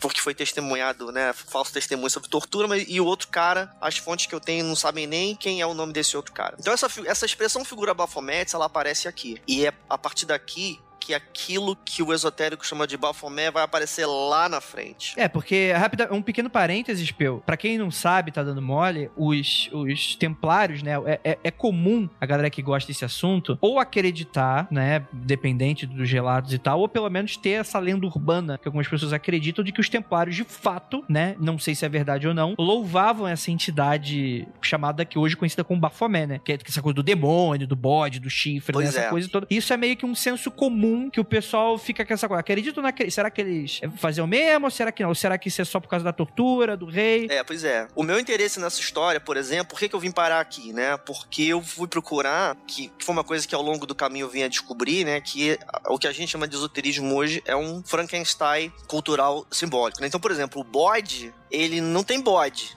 no processo dos templários. Não tem bode. Não tem negócio de bode. É uma cabeça de um homem barbado. A leitura do processo é um saco, né? Imagina quando que ler um processo vai ser divertido, mas é interessante porque o que acontece ali entre, entre falsos testemunhos, testemunhos reais, testemunho de uns caras que depois eles vão destestemunhar falando que foram torturados e tal, e testemunho do que parece que eram uns novatos, tem uns testemunhos esquisitos de uns caras que parece que são uns novatos, começa a se costurar a imagem de como que era o processo de iniciação do Cavaleiro Templário. Porque é tipo aquilo que você tem na, no imaginário de ordem esotérica moderna. Os esotéricos modernos eles imitam, sob pretexto espiritual, aquilo que você chamaria de um processo iniciático no, no estrito senso. Quero dizer, você era de fora e agora você vai entrar, então o que faz você passar por uma situação para você entrar. Inclusive, tem um documento é, que ele foi encontrado no Vaticano em 2001 por uma paleógrafa que trabalha lá na, naqueles, na, naqueles arquivos secretos, que é uma dessas bulas de uns bispos absolvendo os templários. Só um detalhe: os arquivos não são secretos. Qualquer pesquisador pode conseguir acesso a eles. Ah, não, é porque tem é o nome hilariano de arquivos secretos do Vaticano, né? Ah, tá, tudo bem, mas é, é, não, é só é... porque as pessoas em geral ficam sempre. Porque o Vaticano esconde a verdade nos arquivos. E, tipo, é conspiração não. do Vaticano. Não, não esconde. Ah, é, não. Esse arquivo secreto do Vaticano tá no archive.org, inclusive. Um link tá lá no, no referência. Super secreto. Eu só digo uma coisa: o arquivo secreto do Vaticano você não saberia que ele existe. Fica a dica aí no ar. Olha. A piada entre os pesquisadores em geral, e pessoas do Vaticano não briguem comigo, mas era que sempre que os arquivos do Vaticano são secretos porque estavam desorganizados demais, então é muito difícil achar as coisas lá, tem muita coisa. e é verdade para muitas bibliotecas e arquivos, viu, gente? É, muito comum a gente descobrir documentos, etc, porque eles se, se perdem às vezes no meio do arquivo. Pois é, né? Eles são secretos porque ninguém ainda os desacrificou, né? Tipo, é tipo meu, minha gaveta ali, né? Tem muita coisa secreta dentro daquela gaveta ali. Mas enfim, então esse documento ele é muito curioso, né? Porque apesar de ele ter 20 anos, 20 anos para essa ciência é uma, é uma coisa muito recente, né? Porque tem uns testemunhos ali que não foram obtidos durante o processo do Felipe, foram obtidos numa das investigações anteriores, em que a mesma coisa aparece. Ah, negócio de cuspir na cruz e não sei o que e tal. E até onde eu fui, e eu não fui muito longe nessa história, existe um entendimento atualizado de que os templários faziam sim essas coisas, de que existia um processo de humilhação que era parte do processo de ingresso, mas alguns desses testemunhos são de pessoas que disseram que se recusaram a cuspir na cruz e foram admitidas assim mesmo. O que indica que isso não era uma exigência para entrar, mas que podia ser algum tipo de treinamento para o caso de você ser capturado em guerra. Porque se você fosse capturado em guerra, lá na religião do outro cara, e nessa época em que o pessoal era que nem adolescente de todas as épocas, já todo mundo muito emocionado, pra você quebrar um sujeito era só você fazer ele pisar numa cruz e ele ia quase que se suicidar na sequência. Então existe esse indício de que as coisas terríveis que se acusaram os templários de fazer, elas eram uma versão é, potencializada de relatos honestos que, na verdade, não tratava-se de você ter a pessoa renegrando o cristianismo, mas fazendo uma captura fake. E, e, e, a evidência mais forte disso é porque tem um sujeito que diz tacitamente, tá lá no registro de não sei o que, eu me neguei a fazer e fui admitido assim mesmo. Lembrando que eles estavam no front de batalha, né? Eles estão no front, então precisa ter esse tipo de treinamento também. Sim. É, são duas partes acusando o outro de infiel, né? Mas isso que você falou, Peu, de tipo assim, ah, você não cuspir e mesmo assim ser aprovado, é bom a gente falar de algo que a gente não falou, é que a gente tá falando de 200 anos de história, os templários eles cresceram tanto de poder, influência e dinheiro que nem todo templário começou a ser um grande monge guerreiro, né? Em dado momento, começou-se a se chamar todo tipo de gente, inclusive pessoas não tão cristãs assim. Isso, é, por isso que você falou isso, me, me acendeu isso, porque, por exemplo, começou a ter uma divisão dentro da Ordem dos Templários você tinha a galera que era a milícia, a militai, né? Que seria. É, milícia mesmo. Milícia que eram os cavaleiros cristãos comprometidos com as motivações iniciais da ordem, e a que era chamado de malícia, que eram pessoas que buscavam apenas o reconhecimento e o status da ordem. Então foi uma. cresceu tanto que gerou esses dois grupos, né? O que eu imagino que imagina. Depois de 200 anos de história, os caras com supra-sumo, os caras rei da goiabada, provavelmente muita nobre, muito nobre, poxa, que não, não ia ser rei, mas queria um certo prestígio, falou, porra, quero ser rico e famoso também, você. Então, tipo assim, eu acho que talvez possa ser isso também. Tipo, tinha tanta gente entrando que é igual hoje você se apresentar no exército, né? É só você falar que você não quer servir, que você não serve. Tipo, não tem a necessidade de fato de, de servir, ou então é essa coisa do tipo, ah, mano, o cara quer, quer entrar, quer ter a parada, tipo, sei lá, chama o cara aí, tá tudo certo. Sei lá, imagino se talvez não rolasse umas paradas dessa, né? É, vai saber, né? A, hipótese de essa cerimônia de iniciação toda ser uma preparação de guerra, né? Ela pode ser até um resquício da época em que eles estavam de fato em guerra, né? Porque isso tudo vira muito tradicional, né? Começa a ser reproduzido só porque sim, né? Vira ortodoxo, né? Exato. E também tem aquele mito também que eu vou acrescentar aqui que eu nunca vi comprovação a respeito, mas se fala muito. Eu já vi isso em círculos esotéricos, então pode ser parte da história especulativa do esoterismo ocidental, que não quer dizer que aconteceu, mas quer dizer que a galera gosta muito, que é o papo de que o próprio Felipe, o Belo, ele teria tentado entrar para a Ordem dos Templários em determinado momento e não conseguiu. Não foi aceito, não curtiram, ou fez alguma merda, sei lá, e não teria conseguido entrar. Rolou a invejinha. Aí, como um boy, o Cristiano fala isso aqui no, no chat também. E aí ele se junta e fala: ah, não, aí não, aí não dá. Guarda aquela mágoa que mais pra frente ele coloca pra fora, ele espera, é rancorosa. Ah, bom, assim, eu, eu, não, eu não sei mais. assim, eu acho melhor a gente procurar um outro fio aqui, porque, ah, porque né, você tem essa âncora nesse momento em que você, em que você tem essa expressão que aparece escrita, figura Bafometes, e a ideia de que havia uma cabeça de homem velho que o sujeito deveria adorar, né? A adoração de símbolos, ela é, claro que ela é um pecado, né? E, mas você tem toda então essa trama de que supostamente você tem né, essa hipótese de que isso poderia ser um processo de pseudo-treinamento para o caso de captura em guerra. E aí constrói-se isso tudo como uma acusação de infidelidade para levantar o povo contra os templários e eles então é, caem na desgraça, né? A palavra Bafomé vai aparecer séculos depois no rolê esotérico, né? Então acho que a gente pode fazer um, né, um retornar aqui para as tramas da história e, e voltar lá na frente.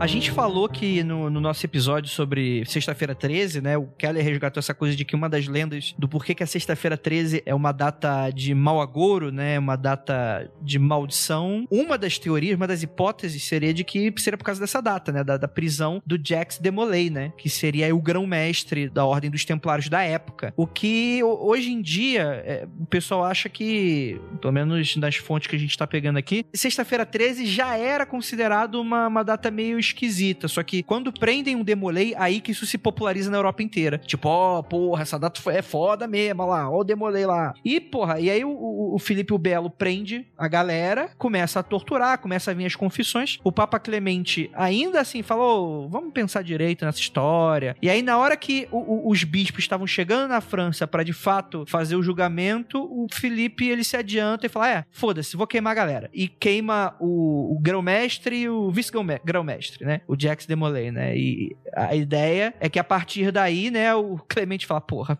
Filipão, tu tá tu me fode, né? E aí, por causa disso, o cara fala, cara, agora não tem mais volta. Então, os templários começaram a se tornar perso pessoas não gratas, é, é desmantelado e tal. Porque a ideia do Papa Clemente era até boa, no caso. Falou, cara, já que tá nesse impasse, vamos fazer o seguinte, a gente acaba com os Cavaleiros do Templo e a gente vai fazer o seguinte, a gente prende a galera, só que eles ficam aqui na prisão domiciliar do, Vaticano, do, do bom e do Pega melhor. o dinheiro e a gente renova depois a ordem, né? Remolda. ela. É, renova, tipo assim, pega o nome, faz uma outra parada, né? Cria outro, outros templários. Faz um rebranding aqui, tá tudo bem. Exato. Que em teoria funcionaria pro, pro, pro Filipão da mesma forma. Só que ele ficou com medo de não rolar isso, né? Dos caras ter- terem tanto poder, então o Felipe vai, aproveita e mata os caras, né? E aí ainda rola, começa a, a parte mística aí, né? Porque falam que existe a grande maldição do Demolay, né? Que, em teoria, né? Falam, né? Rezam as lendas de que Jax Demolay, ele teria falado, ah é, já que vocês estão me matando injustamente, eu vou amaldiçoar o Papa e o Felipe, e eles não passam desse ano. E porque, em teoria, isso realmente aconteceu. O Clemente, ele tava meio dodói e ele morreu com semanas de diferença do- da morte do, do Jax Demolay, né? E o Felipe, ele vai morrer numa caçada antes de completar um ano, né? O que são duas mortes muito misteriosas. E não só isso, né? A própria coroa da casa de Felipe vai se desmanchando aos poucos, né? Porque aí tem o filho dele, tem a mulher que tá grávida do filho dele e, e morre, o sobrinho morre, o tio morre, a galera toda morre. E aí meio que acaba a dinastia do Felipe, né? Em, Tipo, não em um ano, obviamente, depois de algum tempo, mas ainda assim a galera fala que esse teria sido um dos motivos, seria a morte do Jackson Demolay, essa maldição. A dinastia Belo vai demorar séculos pra ressurgir no Brasil.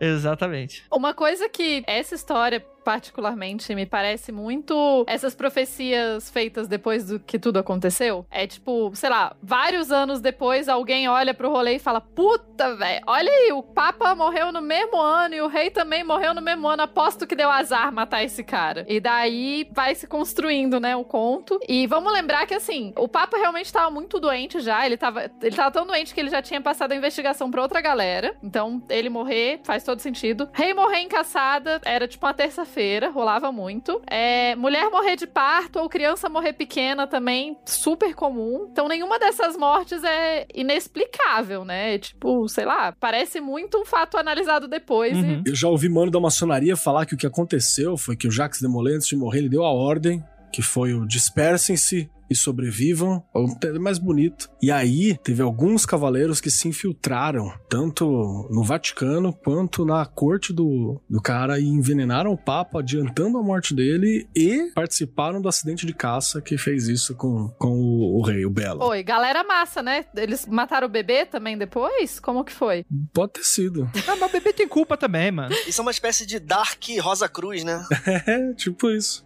Mano, o bebê tem culpa também, rapaz. Deram aquela balinha que engasga a criança, né? O bebê. Não é como se fosse Brasil 2020 que o pessoal ia cercar o hospital por causa de uma criança, né? Acusando ela de assassinato, né? Vamos levar em conta que quando a galera tá emocionada, ela fica emocionada mesmo, né?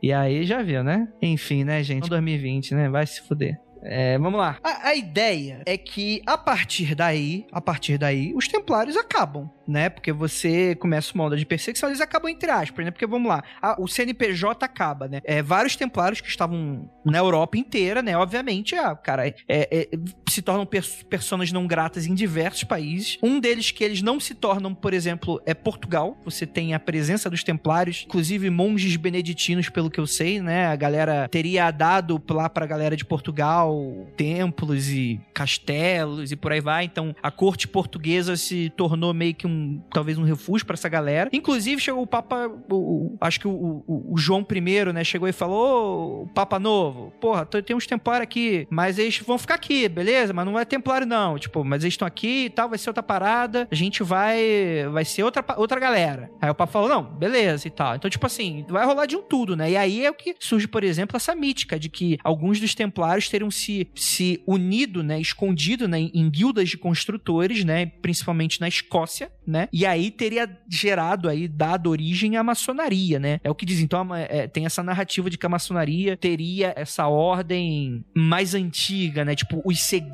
do templo de Salomão foram parar na maçonaria, né, tem muito dessa narrativa e tal, que você não tem em registro, né, o registro mais oficial historicamente com H maiúsculo é que a maçonaria surge no grande incêndio da Inglaterra, né, porque a galera precisou é, reconstruir a Inglaterra. Isso aí já é século. Quando é que foi a grande. Foi século XVIII? Século XVII? Te, acho que teve alguns incêndios. Acho que o último foi século XVII. É, esse especificamente, o grande incêndio de Londres, que você está se referindo, é de 1666. Olha o ano aí pra.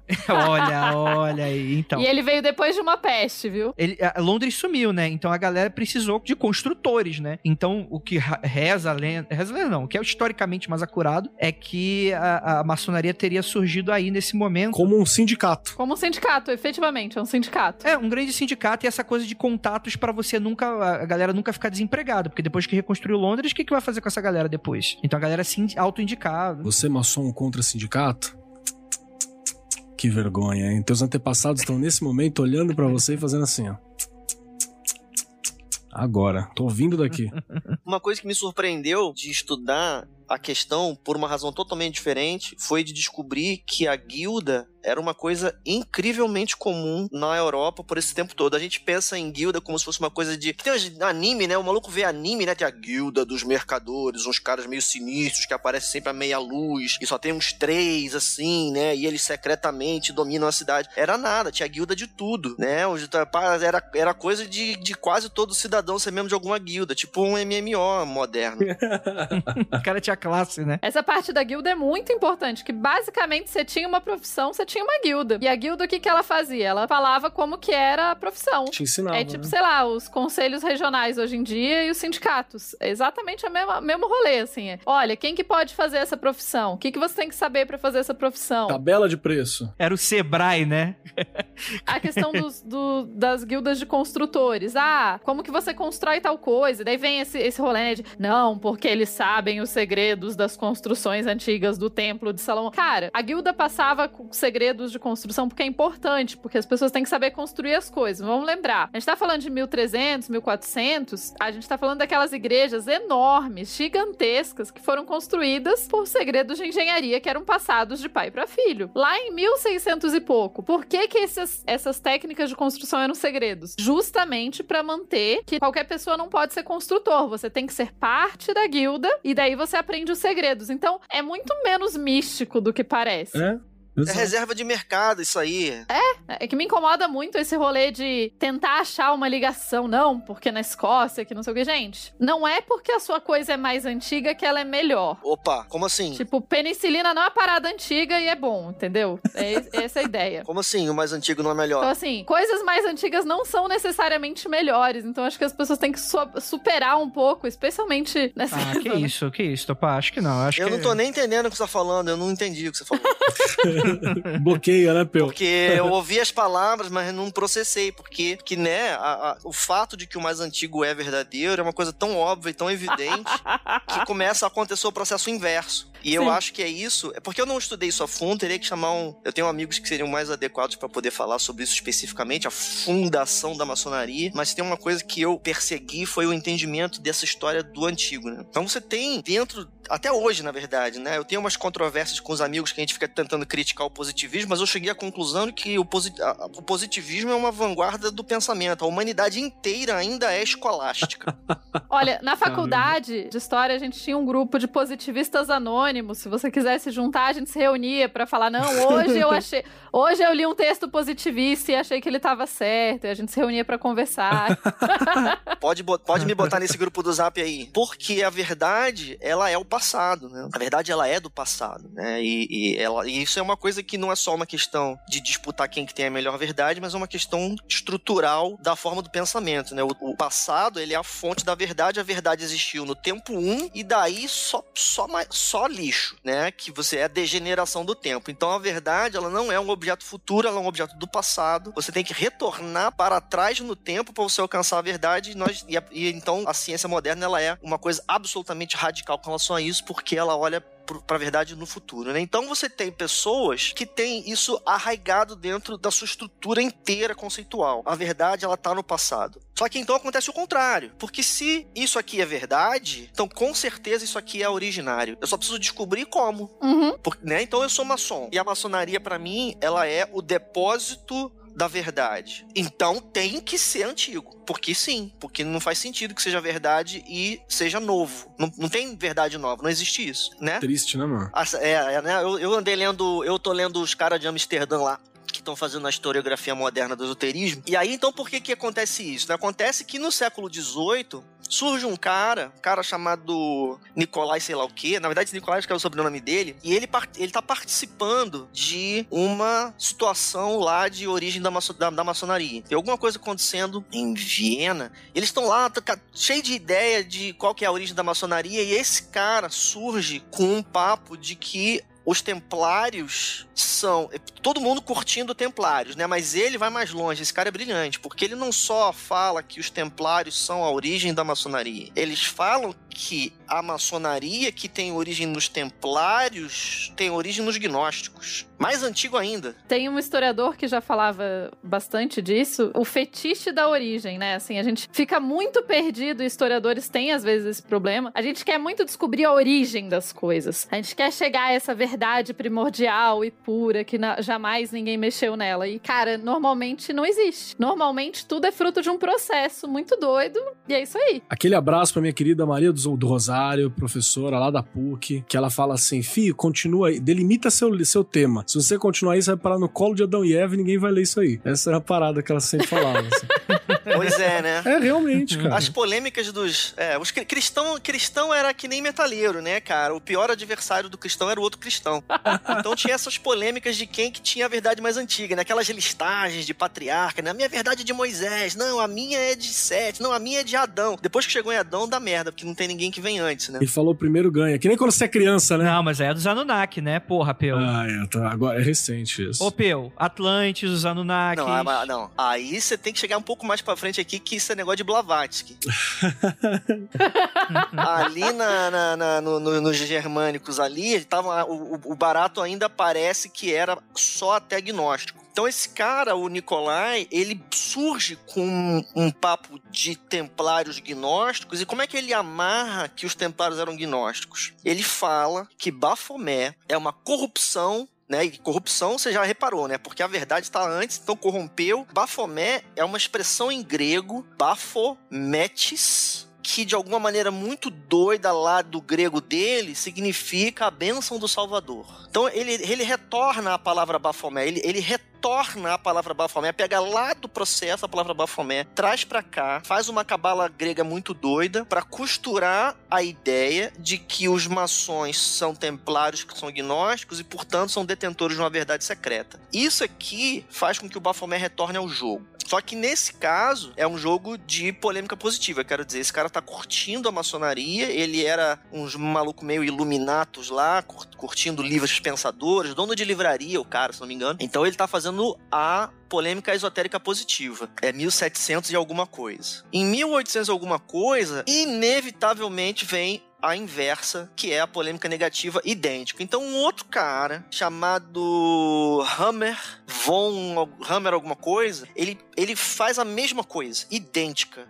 Só que ele é o contrário. Ele vê nos gnósticos heréticos, então ele constrói toda essa história do avesso. Ele vai dizer que os maçons são sinistros, porque os maçons são templários que eram infiéis sinistros, e isso mais confirmadamente evidente ainda porque eles eram gnósticos e os gnósticos são heréticos. Esse cara introduz um Bafomé maligno, por causa porque ele tá polemizando de cabeça para baixo. Então ele vai e introduz o Bafomé maligno, e o Bafomé maligno ele meio que fica. Ele meio que fica. Tem um cara na França, um linguista francês, e foi por esse cara linguista francês que eu entrei nessa história. Porque esse cara linguista francês, ele inf- infelizmente ele tentou, ele se esforçou, mas ele não conseguiu cancelar esse processo. E ele vai fazer um artigo falando assim: bicho, você viajou, porque isso que você tá falando não faz o menor sentido. Eis aqui um bilhão de evidências de que a palavra Bafomé era uma maneira medieval de escrever Maomé. Eita! Aí ele mostra poema, poesia,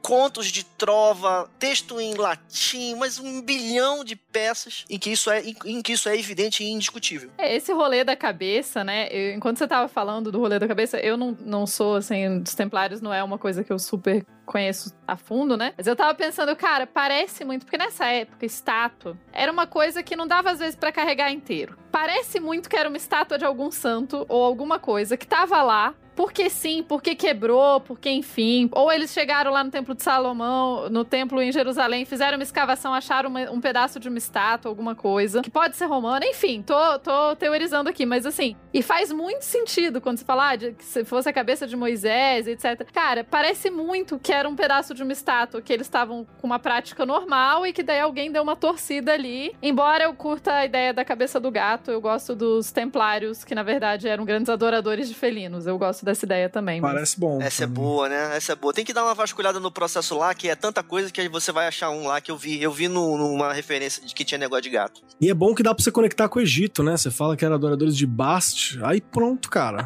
Bastet já chegou lá atrás, assim, perfeito. Aí, ó, pó. Pois é. Egito é sucesso. Eu não tenho muita certeza, mas eu acho que negócio de bode é negócio de Egito. Porque você tem, voltando lá, rebobina a fita toda lá com o cavalo de Troia, você tem a ideia de que em Mendes eles adoravam um deus com cabeça de bode. É o bode Memphis. Esse deus com cabeça de bode, eu não faço a menor ideia de como que isso acontece, porque também não, não tem como saber o que acontece na sopa esotérica de, do século XVIII pra frente, o, o esoterismo fica muito zoado. Então alguma coisa acontece que esse Bafomé, ele, na, quicando entre a polêmica maligna e a positiva, ele começa a adquirir essas propriedades malignas, só que mais ou menos, só que ele é o diabo, só que ele não é o diabo, ele é o bode de Mendes, mas ele é maligno, só que ele não é maligno, ele é o diabo do tarô, e essa bagunça toda converge no grande doidão esotérico mora europeu que é o nosso, que é o nosso, né, antepassado principal aí, cultural, que é o Eliphas Levi. Que desenha com a mão dele, ele fala, vou misturar essa porra toda aqui. Eliphas Levi, ele é um sujeito que ele merece ser estudado, porque ele é um sujeito que ele consumiu essa tralha toda, como se ele tivesse pegado a Marvel e a DC, leu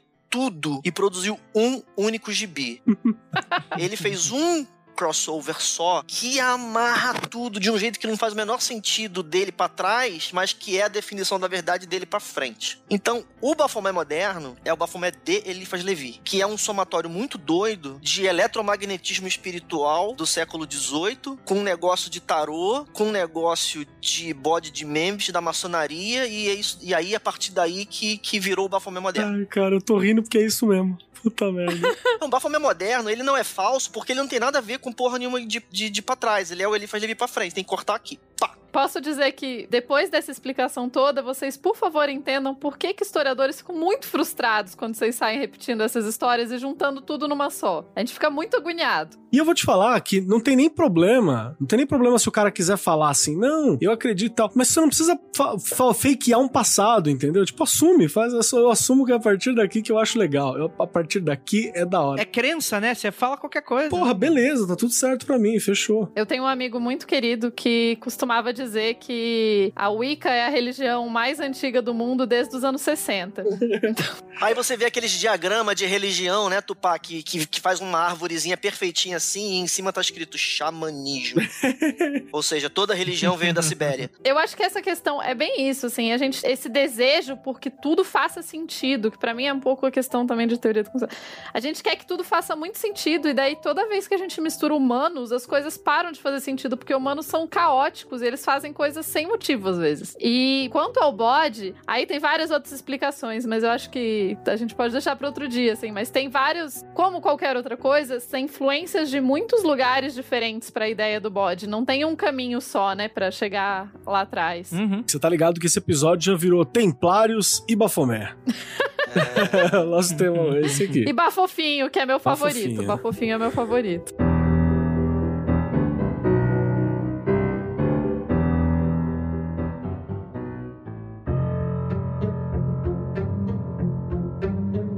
Tá, deixa eu, deixa eu só resgatar uma parada aqui. É o seguinte, que para mim, quando eu escutei essa parada, de que, em teoria, a cabeça desse velho adora, tipo, que, que os templários estivessem adorando, que depois inventaram que era um bode e tal, de ser Bafomé, foi um negócio muito incrível para mim, porque eu, eu comecei a ficar pirando na ideia, porque imagina o seguinte, ouvinte, eram uma galera que atravessava, obviamente isso não fazia, tipo, o cara não ia pra lá, ficar pra lá e pra cá, né? Eles monta, é, montavam guaritas, eles, porra, eles ficavam no, no, no, tempo de Salomão, bicho, eles ficavam ali na parada, no rolê, né? Você tem 200 anos de história. Será que, em dado momento, eles não chegaram e falaram, cara, esse lance de Maomé não não é, não é tão louco assim, não, Esse mano. cara é legal, né? Esse cara é legal, hein?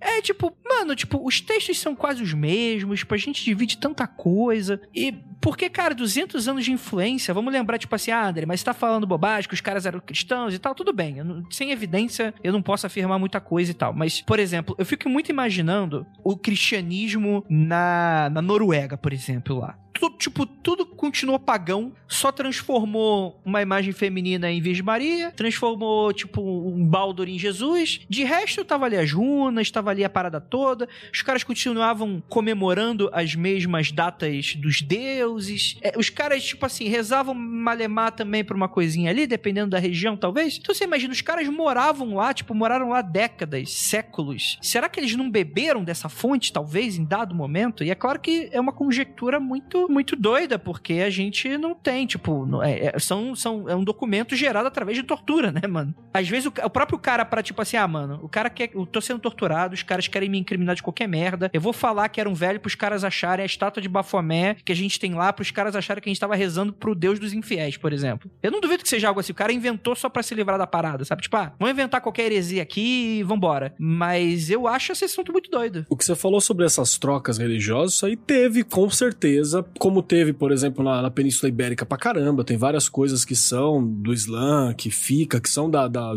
questão pré-islâmica. Você tem, por exemplo, dentro do Islã, a figura do, de várias religiões que são pré-islâmicas e pagãs que vão se infiltrando dentro do Islã e vão ser falados, o próprio os djinns, Iblis, são coisas pré-colocadas. Você vai ter dentro do cristianismo mesmo. Você pega antes do jugo babilônico, você tem Jesus sendo apresentado, Deus, perdão, você tem Yahvé, Jeová sendo apresentado de uma forma. Pós-jugo babilônico, você já percebe que aparece um shaitan ali mais, mais afirmamente, coisa que ele não aparecia tanto. Então você começa a ter essas trocas, né, cara? Pode não ser uma mudança radical, mas algum ponto de influência, mas com certeza, cara. Não, é, essa questão. Pode xingar a gente, tu vai. Não, não. é- essa questão da influência faz todo sentido, assim. Não tô dizendo que. É o que o Keller falou, não quer dizer que eles deixaram de ser cristãos e tal. O próprio cristianismo não era tão organizado assim, sabe? Não era que todo mundo entendia todas as coisas do mesmo jeito. Não Vamos é hoje ainda, né? também não é.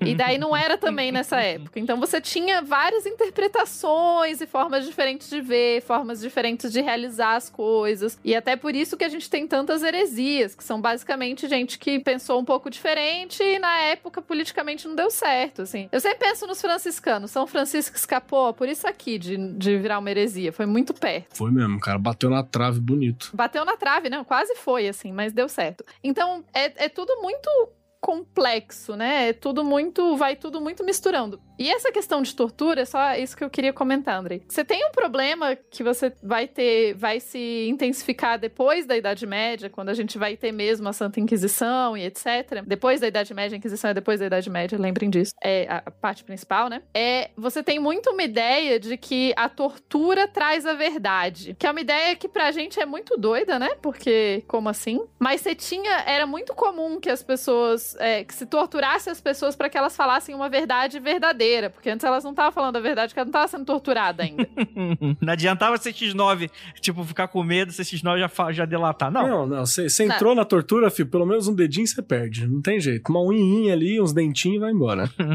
Daí tem toda a questão, da, depois outro dia a gente fala da Inquisição. Mas, fora isso, fora essa questão, quando a gente estuda e tem alguns historiadores, assim, da microhistória, que é um, um- uma, um tipo de estudo de história, que você, você consegue, mesmo sob tortura, mesmo com um relato de alguém que tá mentindo e tal, você consegue ainda assim, quando você pega vários relatos, por exemplo, um processo, você consegue ver mais ou menos ali, ah, tipo, ah, questões que se repetem, você consegue ver padrões, você consegue entender coisas, porque mesmo sob tortura, mesmo quando você vai inventar coisas, você tem que inventar coisas dentro do seu sistema de coisas que você conhece, né? Então você consegue ainda assim ler muita coisa, você consegue entender muito do período, da mentalidade do período a partir desses. É, ca- acredito que o cara não vai ter nem cabeça pra inventar uma, uma, uma parada, né? Tipo, gente, pelo amor de Deus, já eh, lembrando do início do episódio, tô falando que, primeiro, tortura é justificada, segundo, que a pessoa tá falando a verdade. Pelo contrário, é a pior forma de você puxar uma informação que o torturado, ele vai falar o que você quer ouvir, não adianta. Exato. Assim, tipo, o cara quer que aquilo pare, não, não tem essa de, de. O que tá falando aqui é que, tipo assim, o cara não vai ter. Ele não vai inventar um alienígena onde não cabe um alienígena, porque o cara quer se livrar daquilo rápido, ele vai, talvez, tipo assim, pegar as primeiras informações doidas da cabeça, tipo, ah, não, é isso aí, é isso aí mesmo que você quer, quer ouvir, é isso aqui, blá blá blá blá. Então, tipo assim, é ótimo pro torturador, porque o cara, ele não vai conseguir inventar uma parada muito psicodélica, ele vai só falar o que o cara quer. E é isso, né? A tortura basicamente é pra você confirmar a suspeita, né? Porque não tem como você tirar uma informação que seja é, interessante dentro de um, de um, de um julgamento, né?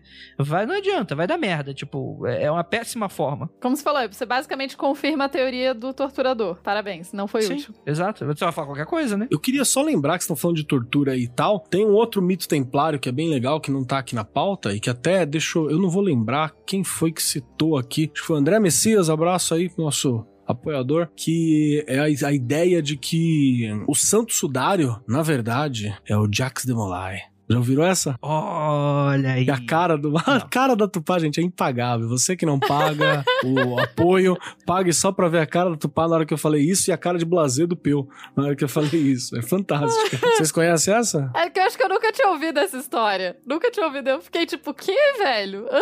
É, é ótima, cara. Porque eu vou, eu vou lembrar de cabeça que teve livro, inclusive, mas é uma galera da maçonaria, inclusive, que fala isso. Ah, Claro, né? São grupos que contam sua própria história. E, de novo, não existe a maçonaria. Existem maçonarias maçonarias também. Inclusive, elas tretam entre si. É muito interessante para quem tiver contatos aí nesse, nesse submundo. E tem uma coisa muito doida que é. Eles contam que foi feito um teste determinado carbono 14 e tal, e descobriu-se que, na verdade, o tecido não é o tecido do tempo de Cristo, e seria um tecido por volta de ali mil e, e alguma coisa. Confere. Ok, até aí ok. Aí a galera junta esse fato histórico, né? Junta esse fato histórico e fala assim, mas quem é? Aí eles buscam os dados de que, por exemplo, quando isso aí apareceu em um determinado templo de um cara ligado ao rei da França para ser exposto, ele falou assim, não, isso aí não vai expor porque eu sei que esse aí não é Jesus. Eu sei quem é esse cara. E não vai expor aqui. E ele teria proibido justamente porque ele tinha provas de que aquilo lá não era o Cristo. Mas é. Ah, entendi. É. É, E o fato de que ele não apresentou as provas é garantia de que é verdade. É a prova.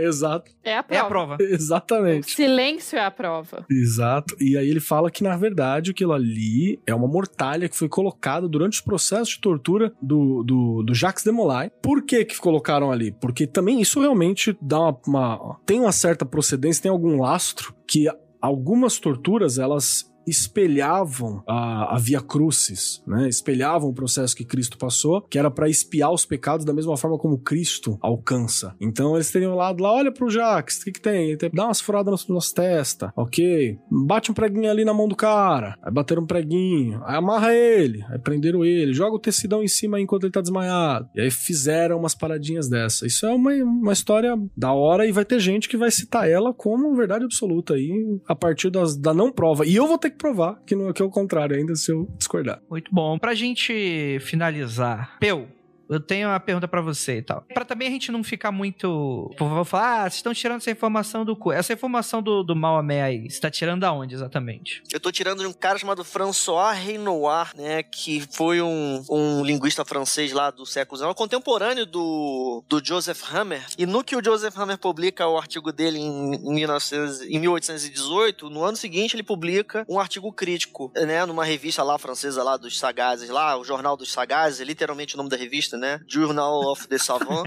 É a galera pouco, pouco arrogante, né? E o cara é linguista, e aí ele vai desmontar a tese do Hammer, né? E nessa. E no que ele faz isso, né? Na verdade, se você procurar na Wikipédia hoje, né? A Wikipédia hoje tá, ela tem muitas citações sobre esse, sobre esse caso, né? Ele dá casos concretos com referência de textos. Fulano de tal. Carta escrita em latim enviada para Ciclanin de tal. Ou então o poema do trovador fulano escrito no século de não sei o quê. Em que você encontra a palavra bafomé e a palavra bafumaria. E você lê o texto. E, e não é ambíguo que Bafomé é uma latinização de Maomé e Bafumaria é uma latinização de Mesquita. Você vê o texto. Um texto do cara falando assim: então eles se ajoelhavam no chão, os seguidores de Bafomé, e, e rezavam na direção da Bafumaria, que é a mesquita principal. Você vê pelo texto, né? Então ele, tem, ele dá muitos casos e evidências textuais de que naquele período essas eram formas de você se referir a Maomé, aos maometanos e às mesquitas. Ele coloca isso como uma, como uma assim, bicho, desculpa, mas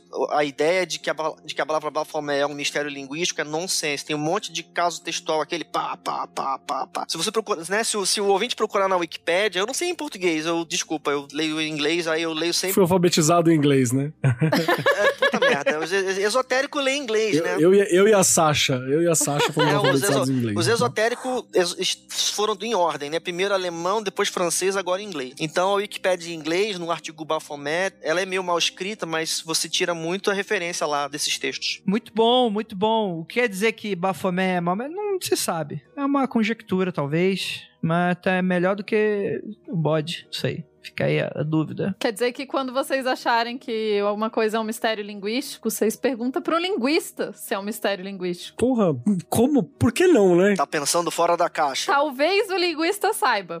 Nossa, Fica a dica. fantástico. Tupá, 2020, Tupá. Pessoal discutindo com um biólogo, biologia, história com historiador. Falando Deus Vult, né? É, não, não adianta, mano. Galera não aprende. Melhor que eu acredito. Porque, afinal de contas, o antigo é melhor. Claro que é. Essa 2020 é degenerado. Você, tudo que vocês estão falando aí é groselha, porque eu acredito no, Isso. no Bafomé. Isso. Bafofinho. Ah, só uma menção honrosa que também tem a ideia de que os Cavaleiros Templários encontraram o. o como que é o nome? Arca da Aliança também, ó. Fica aí, no ar. Lá no- Opa. nas ruínas do tempo. Isso é coisa de Indiana Jones. Eu vou inventar aqui agora. Inventar não, eu vou falar. Desculpa, eu usei a palavra errada. Eu, eu vou proferir a verdade aqui. Ato falho. Um ato falho. Vou proferir a verdade. Na verdade, os templários encontraram um disco voador em Jerusalém. Dá um livro, hein? Porque Jesus era alienígena. E porque a Arca da Aliança é um disco voador? Ou um artefato alienígena? Exa- Não, mas é, é- é um rádio. É um drone. Eu, eu vi. André, é, é, eu vi um fantástico. A Arca da Aliança, ela capta ondas de rádio. Joga no Google, ouvinte. Isso aí é alienígena. Com toda essa... Porque o alienígena, ele tá na década de 50, né? Ele escuta rádio ainda. É um emissor de podcast, e né? a Arca da Aliança. É, não, podcast, eles não inventaram podcast ainda. Eles foram direto pra física quântica e viagem interplanetária. E buraco de minhoca. Viagem interplanetária, física quântica, rádio e fazer cortar pedra reta, que são os grandes Exa- mistérios Eles, na verdade, queriam vir pra descobrir a grande tecnologia do feed. Porque o, ele- no planeta deles não tem feed, então não dá pra fazer podcast. Então, essa é a questão. Coitados. Copular com vacas. E- também, também. Mas eu queria falar que eu sei dessa verdade porque eu sou um templário. Porque esse conhecimento me foi passado pelo meu pai, que é vascaíno. Então, a gente recebeu todos os segredos de Vasco da Gama. Inclusive, fica aqui, porque eu lembro que uma vez eu tretei com um cara no, no grupo de Facebook. É, treta. Tipo, o cara ficou meio bolado porque ele colocou um post lá no grupo, tipo, com as caravelas, assim, olha, a maçonaria descobriu o Brasil. Ah, já vi também. Aí eu, não, assim, é- era uma cruz de Malta e tal, tem os cavaleiros de Malta, tudo bem. A- a- grandes navegadores provavelmente eram de ordens. Pode ter sido uma ordem irmã, sem problema. Pode ter tido influência de algum cavaleiro templário local que era mega expoente, não duvido. Mas daí pra você falar que é, que foi a galera, tem, um- tem um, esforço, né? Porque também é muito fácil, que aí a gente só culpava a maçonaria pelo que o Brasil é hoje. Mas não é assim que funciona, gente. O mundo é complexo. Você sabia que aqui em Suzano tem um cara. Suzano é a terra das maravilhas, né? Vocês sabem, é cachorro louco, tem, Tem. de tudo aqui. E tem um, um, um- um sujeito aqui que eu não vou dar muitos detalhes porque ele tem poder aquisitivo maior do que o, o meu. Para ter advogados, que ele compra várias bagulho comendador, assim, de cavaleiro. Então, tipo, ele tem um determinado espaço no qual ele recebe público, determinadas funções, e tem, tipo, nas paredes, assim, sei lá, membro da ordem dos sagrados, cavaleiros do. que dizem Ni, tá lá na parede dele. Pô, mas isso parece uma boa fonte de renda, cara. Funda umas cavalaria aí. Então, não, eu já pensei seriamente. Ele é um cara que com certeza ia comprar. Aí tá tipo assim: Ordem dos não sei o que lá, da coroa real brasileira. Eu fico tipo, mas não tem coroa no Brasil. Mas ele tá lá com o bagulho na parede e tal. E é bem legal. Ele tem várias, várias. Tem uns 15 assim pendurado. Então, você pode ser um cavaleiro, André. Não tem problema. Só se você acreditar. Exatamente, tá no teu coração, meu teu coração vascaíno. Acredite nos teus sonhos. 1998 foi o dia que a maçonaria e os templários venceram a Copa. Eu não sei de futebol, gente, mas 1998 foi um ano muito bom pro Vasco. Isso eu sei. Isso aí, gente. Que não tem mais o que falar, né? A gente chegou aqui no fim. Gostaria muito de agradecer muitíssimo a vocês que ficaram até aqui e essa mesa maravilhosa. Peu, tem um jabex aí pra fazer? Porra, não tem um jabá não. Eu vou fazer uma recomendação literária aqui. Pra o ouvinte que curte um negócio de templário e uma literatura de qualidade, eu vou recomendar fortemente a leitura do Pêndulo de Foucault, de Humberto Eco. Porque o que os templários descobrem no Pêndulo de Foucault é um negócio muito mais maneiro que toda a teoria de conspiração que eu já li. Pode ler lá. Recomendo. Muito bom, muito bom. Keller, fala aí da campanha do Catarse lá pro, pro moço, pro seu moço. Ah, sim, sim, meus queridos. Eu venho aqui humildemente convidar a todos vocês que estão nos ouvindo a visitar o catarse barra Rasputin. Conhece esse cara? Porque você pode adquirir e auxiliar a surgir catarse.me barra. Você pode me ajudar a fazer surgir na face da terra o meu primeiro quadrinhos, junto com o meu querido Rob Sainz, que está ilustrando magnificamente bem um quadrinho onde você tem uma, um, um encontro fictício, talvez. Talvez sim, talvez não, né? Um encontro ali entre duas grandes criaturas míticas, já citadas, uma delas, inclusive, nesse programa aqui, que é Rasputin está andando de trem, ali no Expresso do Oriente, e ele é encontrado por Madame Blavatsky, que inclusive já estava falecida no período. Então, você pode descobrir como é que esse encontro se dá e qual que é a conversa de ambos. É um quadrinho muito bacana. Bom que eles podem conversar em russo, né? No mínimo, já viu, tá vendo? Teve essa preocupação. O roteirista aqui teve preocupação com isso. Mas vai ter, vai ter tradução para português? Vai ter tradução a português. Não se preocupe. Vai estar na língua aqui, porque não é todos os ocultistas que são versados em várias línguas. Então, quem puder, gente, dá um cola lá pra mim, por favor, no Catarse. tá baratinho, acho que tá 40 e poucos reais você adquire. Tem alguns pacotes para você adquirir outros quadrinhos juntos, inclusive aquele do Crowley, que foi muito legal também, também é o Hobby que desenha. Então fica aí a dica para vocês para colar por lá. Tô muito feliz, minha primeira empreitada como roteirista e ficaria honrado com a participação de vocês. Muito bom. Então você que não gosta do Kelly, você compra pra criticar. É, queima aí, compra aí. Ou compra pra, é, pra queimar. Exatamente. Ah, e a parceria, parceria com a galera da Script, viu, gente? É uma galera que vira e mexe, passa por aqui, tem umas coisas muito legais. A Tupá, ela fez um prefácio muito bom lá, Necromante, também da Script. Eu fiz o prefácio do Crowley da Script. Cola com a gente, por favor. Exatamente, exatamente. Eu não sou chamado para esses projetos, não, porque eu não sei escrever, não sou Ah, letrado. não sabe escrever, imagina. É ilusão os livros que você fez. É, gente, muito obrigado pra todos vocês que ficaram até aqui. Deixa eu fazer jabá também. Ah, você tem jabá também, vai, Tupá. Uh, que animação, que absurdo. Então, gente, eu comecei a fazer vídeos de YouTube porque, sei lá, Ah, youtuber. youtuber. Tupatuber. Pois é. Youtuber. Eu não tenho certeza pra onde isso vai, ou se eu vou fazer por muito tempo, enfim. Mas quem quiser olhar, eu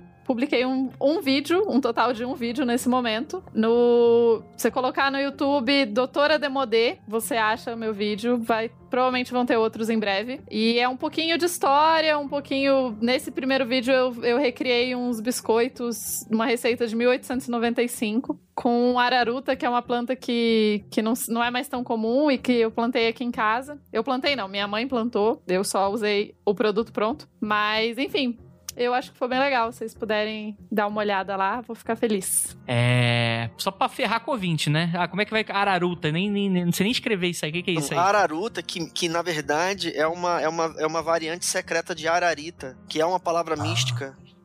Né? De, uma- de araras que. Que vem de ariranha. Ah, eu tô prestando atenção, eu tô prestando atenção, eu sou uma pessoa Isso. muito atenta. Entendi. Vários segredos. É vários segredos. Na Biblioteca Secreta do Vaticano. Aquela que você encontra online. Exatamente, exatamente. Não, não, mas é secreto. Você não sabe qual, qual site. Uai. Secretamente online, uai. Então, secreto. É Deep Web, tem que entrar na Deep Web do Vaticano. eu ia fazer a piada de Vaticano, deixa pra lá.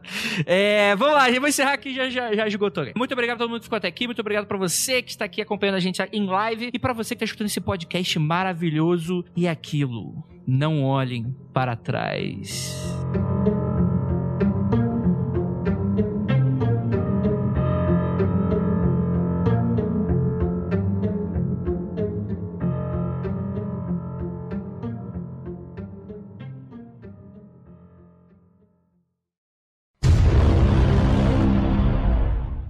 Eu tenho medo. O que, que vai aparecer pra você quando você olhar pra trás? O Santo Sudário. É Você vai olhar pra trás. Você vai olhar medo. trás e tem um cavaleiro sem templário sentado no cavalo com você, cara. Você tá na frente, você nem sabe. Nossa, realmente é Você assustador. vira assim. tá ele lá. terrível. Ai, ai. Olha aí, ó. Você foi bonitinho. É no Rio de talvez. Janeiro, né? Dois caras numa moto. é, dois cavaleiros templários numa moto. né? Pois é, esse rolê dos templários, É, né? É quase um, é quase um motoclube, né? Tipo, é motoclube de cavalo, assim, é. Pô, tem, É tipo tem isso. iniciaçãozinha, tem não sei o quê, direita. cheio dos rolês. É, dá umas porradas no novato pra ele ficar esperto e aí ele Isso. pronto, fica brother. Exatamente. Mas pelo menos é mais interessante que alguns motoclubes, porque ele aceita com uma pessoa na garupa, porque tem motoclube que não. Isso é Tá antiecológico. bom, né? é isso aí. Fica aí a informação. Então é isso, gente. É, acabou. Agora eu consegui todo o ódio de vários motoclubes, porque essa galera que não aceita gente na garupa é a galera mais radical ever.